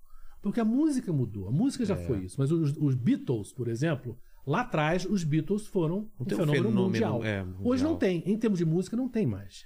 Em termos de Talvez arte, o Michael não tem mais. Tenha sido o último, né? É, talvez, mas era uma figura mais difícil de identificação também, enfim, mas enfim, mas e- e, foram grandes nomes mundiais da maneira que hoje você não tem essa, claro que tem gente que faz muito sucesso, mas falando mas assim, mas não é isso. E no esporte também. O que é o esporte mundial? É futebol. É futebol, Você né? vai em qualquer lugar, é futebol. Você pega Afeganistão, por exemplo, eu fui no Afeganistão, é, pega o Talibã, o Talibã proibiu todos os esportes, menos futebol. Se jogava futebol na época do Talibã. Bom, vai se voltar a jogar provavelmente agora que eles estão de novo no poder. Eles executavam pessoas durante o jogo. O quê? O jogo parava, o- O quê? no meio do primeiro tempo parava, eles entravam com os carros no meio do campo, executavam alguém, a família tinha que tirar o corpo, que era a família que tinha que tirar o corpo, e aí volta o jogo, Não, começa o não é jogo. possível isso. E é, eu fiz reportagem sobre isso. Meu Deus. Então, quer dizer, você vê a força do futebol, né? O que, que o futebol é, né? Então, então, e a gente história, vem do, né? vem do Brasil, tem gente, história sabe? que o, o Pelé parou guerra, né? Sim, que é, é um pouco exagerado, Exagerado, isso, mas, mas assim, mas, mas, mas tem um fundo, futebol, é. mas tem fundo de verdade mesmo, quer dizer, e, e- e- e com certeza nas guerras que eu fiz, quer dizer, o fato de ser brasileiro e o futebol é a carteirada melhor de todas, né? Porque de fato os homens gostam muito de futebol e, e, a- e a gente e eu peguei particularmente uma fase muito boa, né? Campeão 94, É. final de 98, ganhou 2002 e 2006 ainda era aquela seleção de Ronaldo e Kaká e 94 Adriano. Você tava. Tava, tava. Poxa. E aí? Eu Como... fiz todas essas copas. Aham. Você, você cobriu qual, é, qual grupo no, no 90 94? Não, não aí, era... em 94 eu criei uma outra função. Eu fazia os adversários do Brasil. Ah, tá. Então eu me juntava sempre ao Brasil no jogo e fazia e a cada Fazia jogo o que o Brasil lado. ganhar fazia o outro lado, mostrava pro Brasil, olha só, o principal jogador do time tal é esse, olha só as coisas curiosas, e que era muito legal que a cada quatro dias eu Claro. mudava de assunto, digamos assim. E que eu, por falar vários idiomas, também me facilitava fazer isso, né? É. Então foi muito divertido fazer essa função durante essas Copas também. Então, então mas assim, o futebol e o Pelé. Pessoal, Não nós dimensão, brasileiros né? não tem dimensão do que o Pelé. Não tem dimensão. Eu Ainda tava no, inte- hoje? eu tava no interior da, da Rússia, numa cidadezinha que tinha uma, uma mesquita e o comunismo era muito contra a religião. Então a, a mesquita tinha sido usada como depósito. E agora, estava voltando a ser usada como, como mesquita, etc tal. E tinha um velhinho lá. Quando o velhinho soube que era brasileiro, a gente começou a falar. Ele falou: Eu vi o Pelé. O Pelé foi jogar em Moscou uma vez. E ele e ele viu o jogo e lembrava. E os, os olhos do cara brilhavam, os do velhinho brilhavam porque ele viu o Pelé. E imagino que o Pelé não Cara, fez no jogo Cara, também. né? eu- eu- não, e o Pelé, assim, a simpatia do Pelé, o sorriso do Pô, Pelé. eu queria muito encontrar com ele. Eu Queria um conversar com troço ele. extraordinário. Porque tem muito ídolo que atende o público, porque tem que atender, mas é chato, gente. Vamos falar sério. Você ser ídolo nesse nível, você não pode sair que É. ah, gente em cima. Tanto que o Pelé brincava com essa coisa de que tem- não pode parar, tem que ficar sempre andando. Porque senão, se parar, é, uma coisa de Aglomera, louco. é. E eu tive com o Pelé vários lugares, E é assim, assim mas mesmo? e mesmo lugares que não tinham mídia, ninguém vendo, sabe, vinha ele saindo pela cozinha de um hotel para poder sair, para a multidão estar lá fora poder sair, e o garçom vinha e ele dava autógrafo, ele tirava Poxa. foto, não sei o que, sabe? Você vê, era uma coisa dele mesmo, é uma gentileza dele, muito brasileira. Eu acho assim, eu, eu, eu tenho o Pelé assim como um ídolo, uma pessoa do bem mesmo. Claro que falou algumas coisas que a gente não concorda, Ah, mas claro, é- mas pelo amor de é Deus, humano, gente, quem não é, fala, quem é. não faz, entendeu? Mas eu acho assim que ele foi. Ele bota o Brasil no mapa. Eu acho, se você pensar o que era o Brasil antes de 58, É antes de ganhar a Copa, o Brasil era pouco conhecido. É o futebol que bota o Brasil no mapa, e quem bota o futebol no mapa do Brasil é o Pelé, num- a nível do mundo, né? E depois no É, outro, é. no, no outro momento, o Senna também, você acha que é esse Não, cara? não, não. Não dá pra Gente, comparar? Não dá pra comparar. É gente. mesmo? É, é Sabe, muita? Futebol tá em primeiro, Fórmula 1 tá em 15 como esporte mundial. Entendi. Você vai num lugar pobre, o que que é Fórmula 1, gente? É. Nós, numa classe média, nós, porque somos brasileiros, nós, porque adoramos o Senna, porque ele representou tanto e ganhou tanto, claro, a gente tem uma adoração ali pelo que ele foi. Mas no mundo, No Japão, talvez, no né? Japão, É. claro, em vários lugares, e para uma certa classe social. Ah, entendi. A Fórmula 1 é um esporte de uma certa classe social. Ele não é um esporte popular Não, tá longe. perto Não, tá do longe. disso. futebol. Então, um ídolo, um Messi, o Cristiano Ronaldo, tem uma dimensão que, que o Senna não teve, entendeu? Não de respeito, não de feito. Estou falando de ser algo que atinge tanta gente. Não, o futebol está na frente, o Pelé está muito na frente. Né? Eu acho assim. é, o Senna, o Senna ele era mais contido, ele era uma pessoa mais profissional, ele era uma pessoa mais obcecada pela vitória, o que, que ele precisava para ganhar. Então o contato dele era menos menos leve, digamos assim, a relação com ele. Ah, é? Bom, até porque eu não fui próximo dele, eu não fui que nem Galvão, Reginaldo, Entendi. que conviveram com eles em momentos né, mais íntimos, né?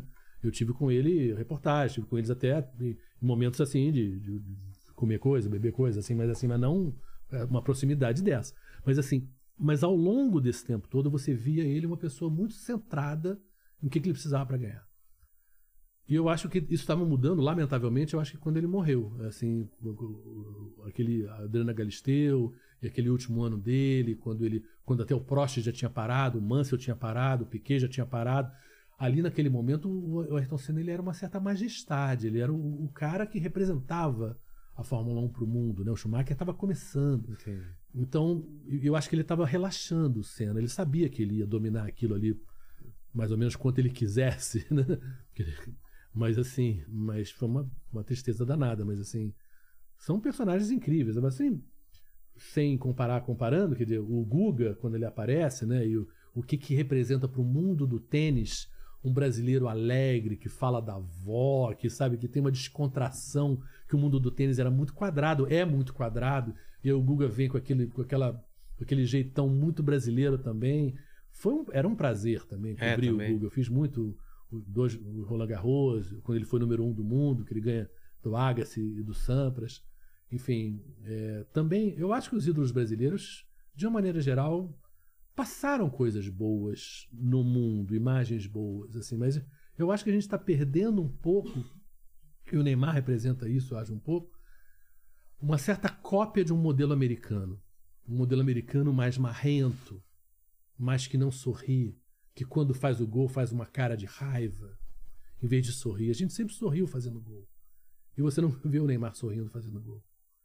É uma, há um certo ressentimento, não sei o que, que é, mas sem dúvida é uma cópia de um modelo muito americano. Você vê no futebol americano, o cara fazendo touchdown, a comemoração é muito raivosa. Você vê o, o cara que ganha na Olimpíada, natação. é- E você tá vendo isso passar pro futebol, né? Um jogador que faz o gol que vai pra arquibancada meio gritar. Não parece, não tem sorriso. Caramba, isso. repara isso. Repara a comemoração de gols hoje no Brasil. Como é que tá? Parece que o cara foi. Parece, parece que o cara fez o gol um minuto depois dele ser xingado pelo estádio inteiro. Aí ele fala. "Tá, Olha as caras. É uma coisa muito ruim, gente. Sabe? Futebol é uma brincadeira, É no final das alegria, contas. né? É alegria, pra se fazer bem, sabe? Eu- é muito estranho, mas é um modelo que vem, que surge da cultura americana, do rap. Você vê o rap lá atrás, aquele cara cantando com aquela cara de marrento, porque é um monte de mulher gostosona em volta dele, e ele assim.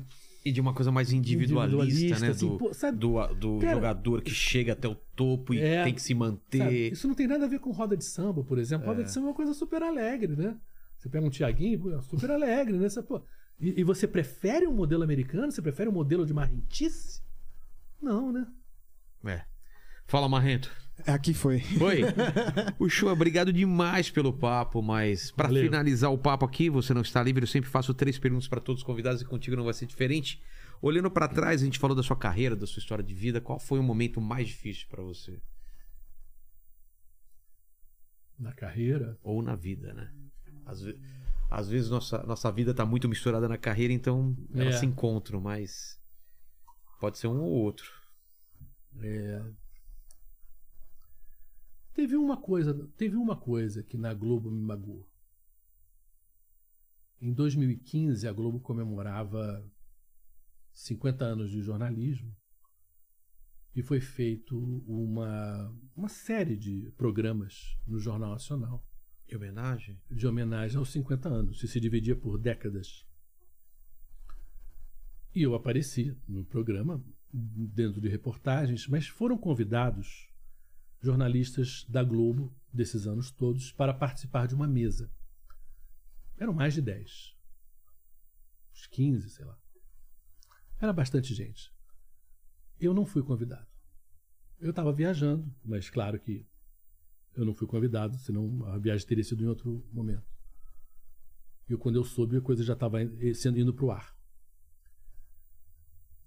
A minha carreira, eu fiz mais do que a maioria que estava ali. Eu diria que eu fiz mais do que todos que estavam ali em relação à reportagem, à variedade. E dentro da Você- Globo. Você pega no esporte, eu fiz Dream Team, eu fiz Mike Tyson, eu fiz Kelly Slater, eu fiz Michael Phelps, eu fiz Bolt, fiz seleção, fiz, fiz Fórmula 1. É, e na geral, eu fiz oito guerras, eu fiz três tsunamis, eu fiz um monte de G8, Nossa. um monte de G20, eu fiz um monte de coisa. Quer dizer, eu não, não, não queria que ninguém tirasse ninguém dali. Agora, eu não ter sido convidado, porque eu acho que pelo que eu acho que foi um problema pessoal de quem estava escolhendo ali, é, aquilo foi para me machucar e me machucou. É, agora, a decisão era dos chefes e os chefes fizeram o que quiseram fazer. Mas aquilo foi, e muita gente na rua falou comigo que achava um absurdo eu não estar lá. E era um absurdo. Naquele Eu- momento era um absurdo eu não estar sendo reconhecido com, pela Globo como uma pessoa que fez coisas que só eu fiz na Globo. Né? Enfim. Então foi um, eu diria que foi o ponto baixo meu na Globo. Que é uma, que é uma coisa que deveria estar acima de, de gosto pessoal. Sim, porque é? era inegável. Exato. Inegável. O meu currículo era Fica inegável. até feio, né? Poderia a pessoa até dizer, mas eu não gostei daquela reportagem que você fez, eu não gostei daquela cobertura. Mas peraí, se você somar, É. E se eu fui escalado para tantas coisas, é porque tá, eram boas. Senão eu não era escalado. Não, né? só de- do que você comentou tô- aqui é. é. muita coisa. É muita coisa. 35 então, anos. é, voltando pro pratinho aqui, É.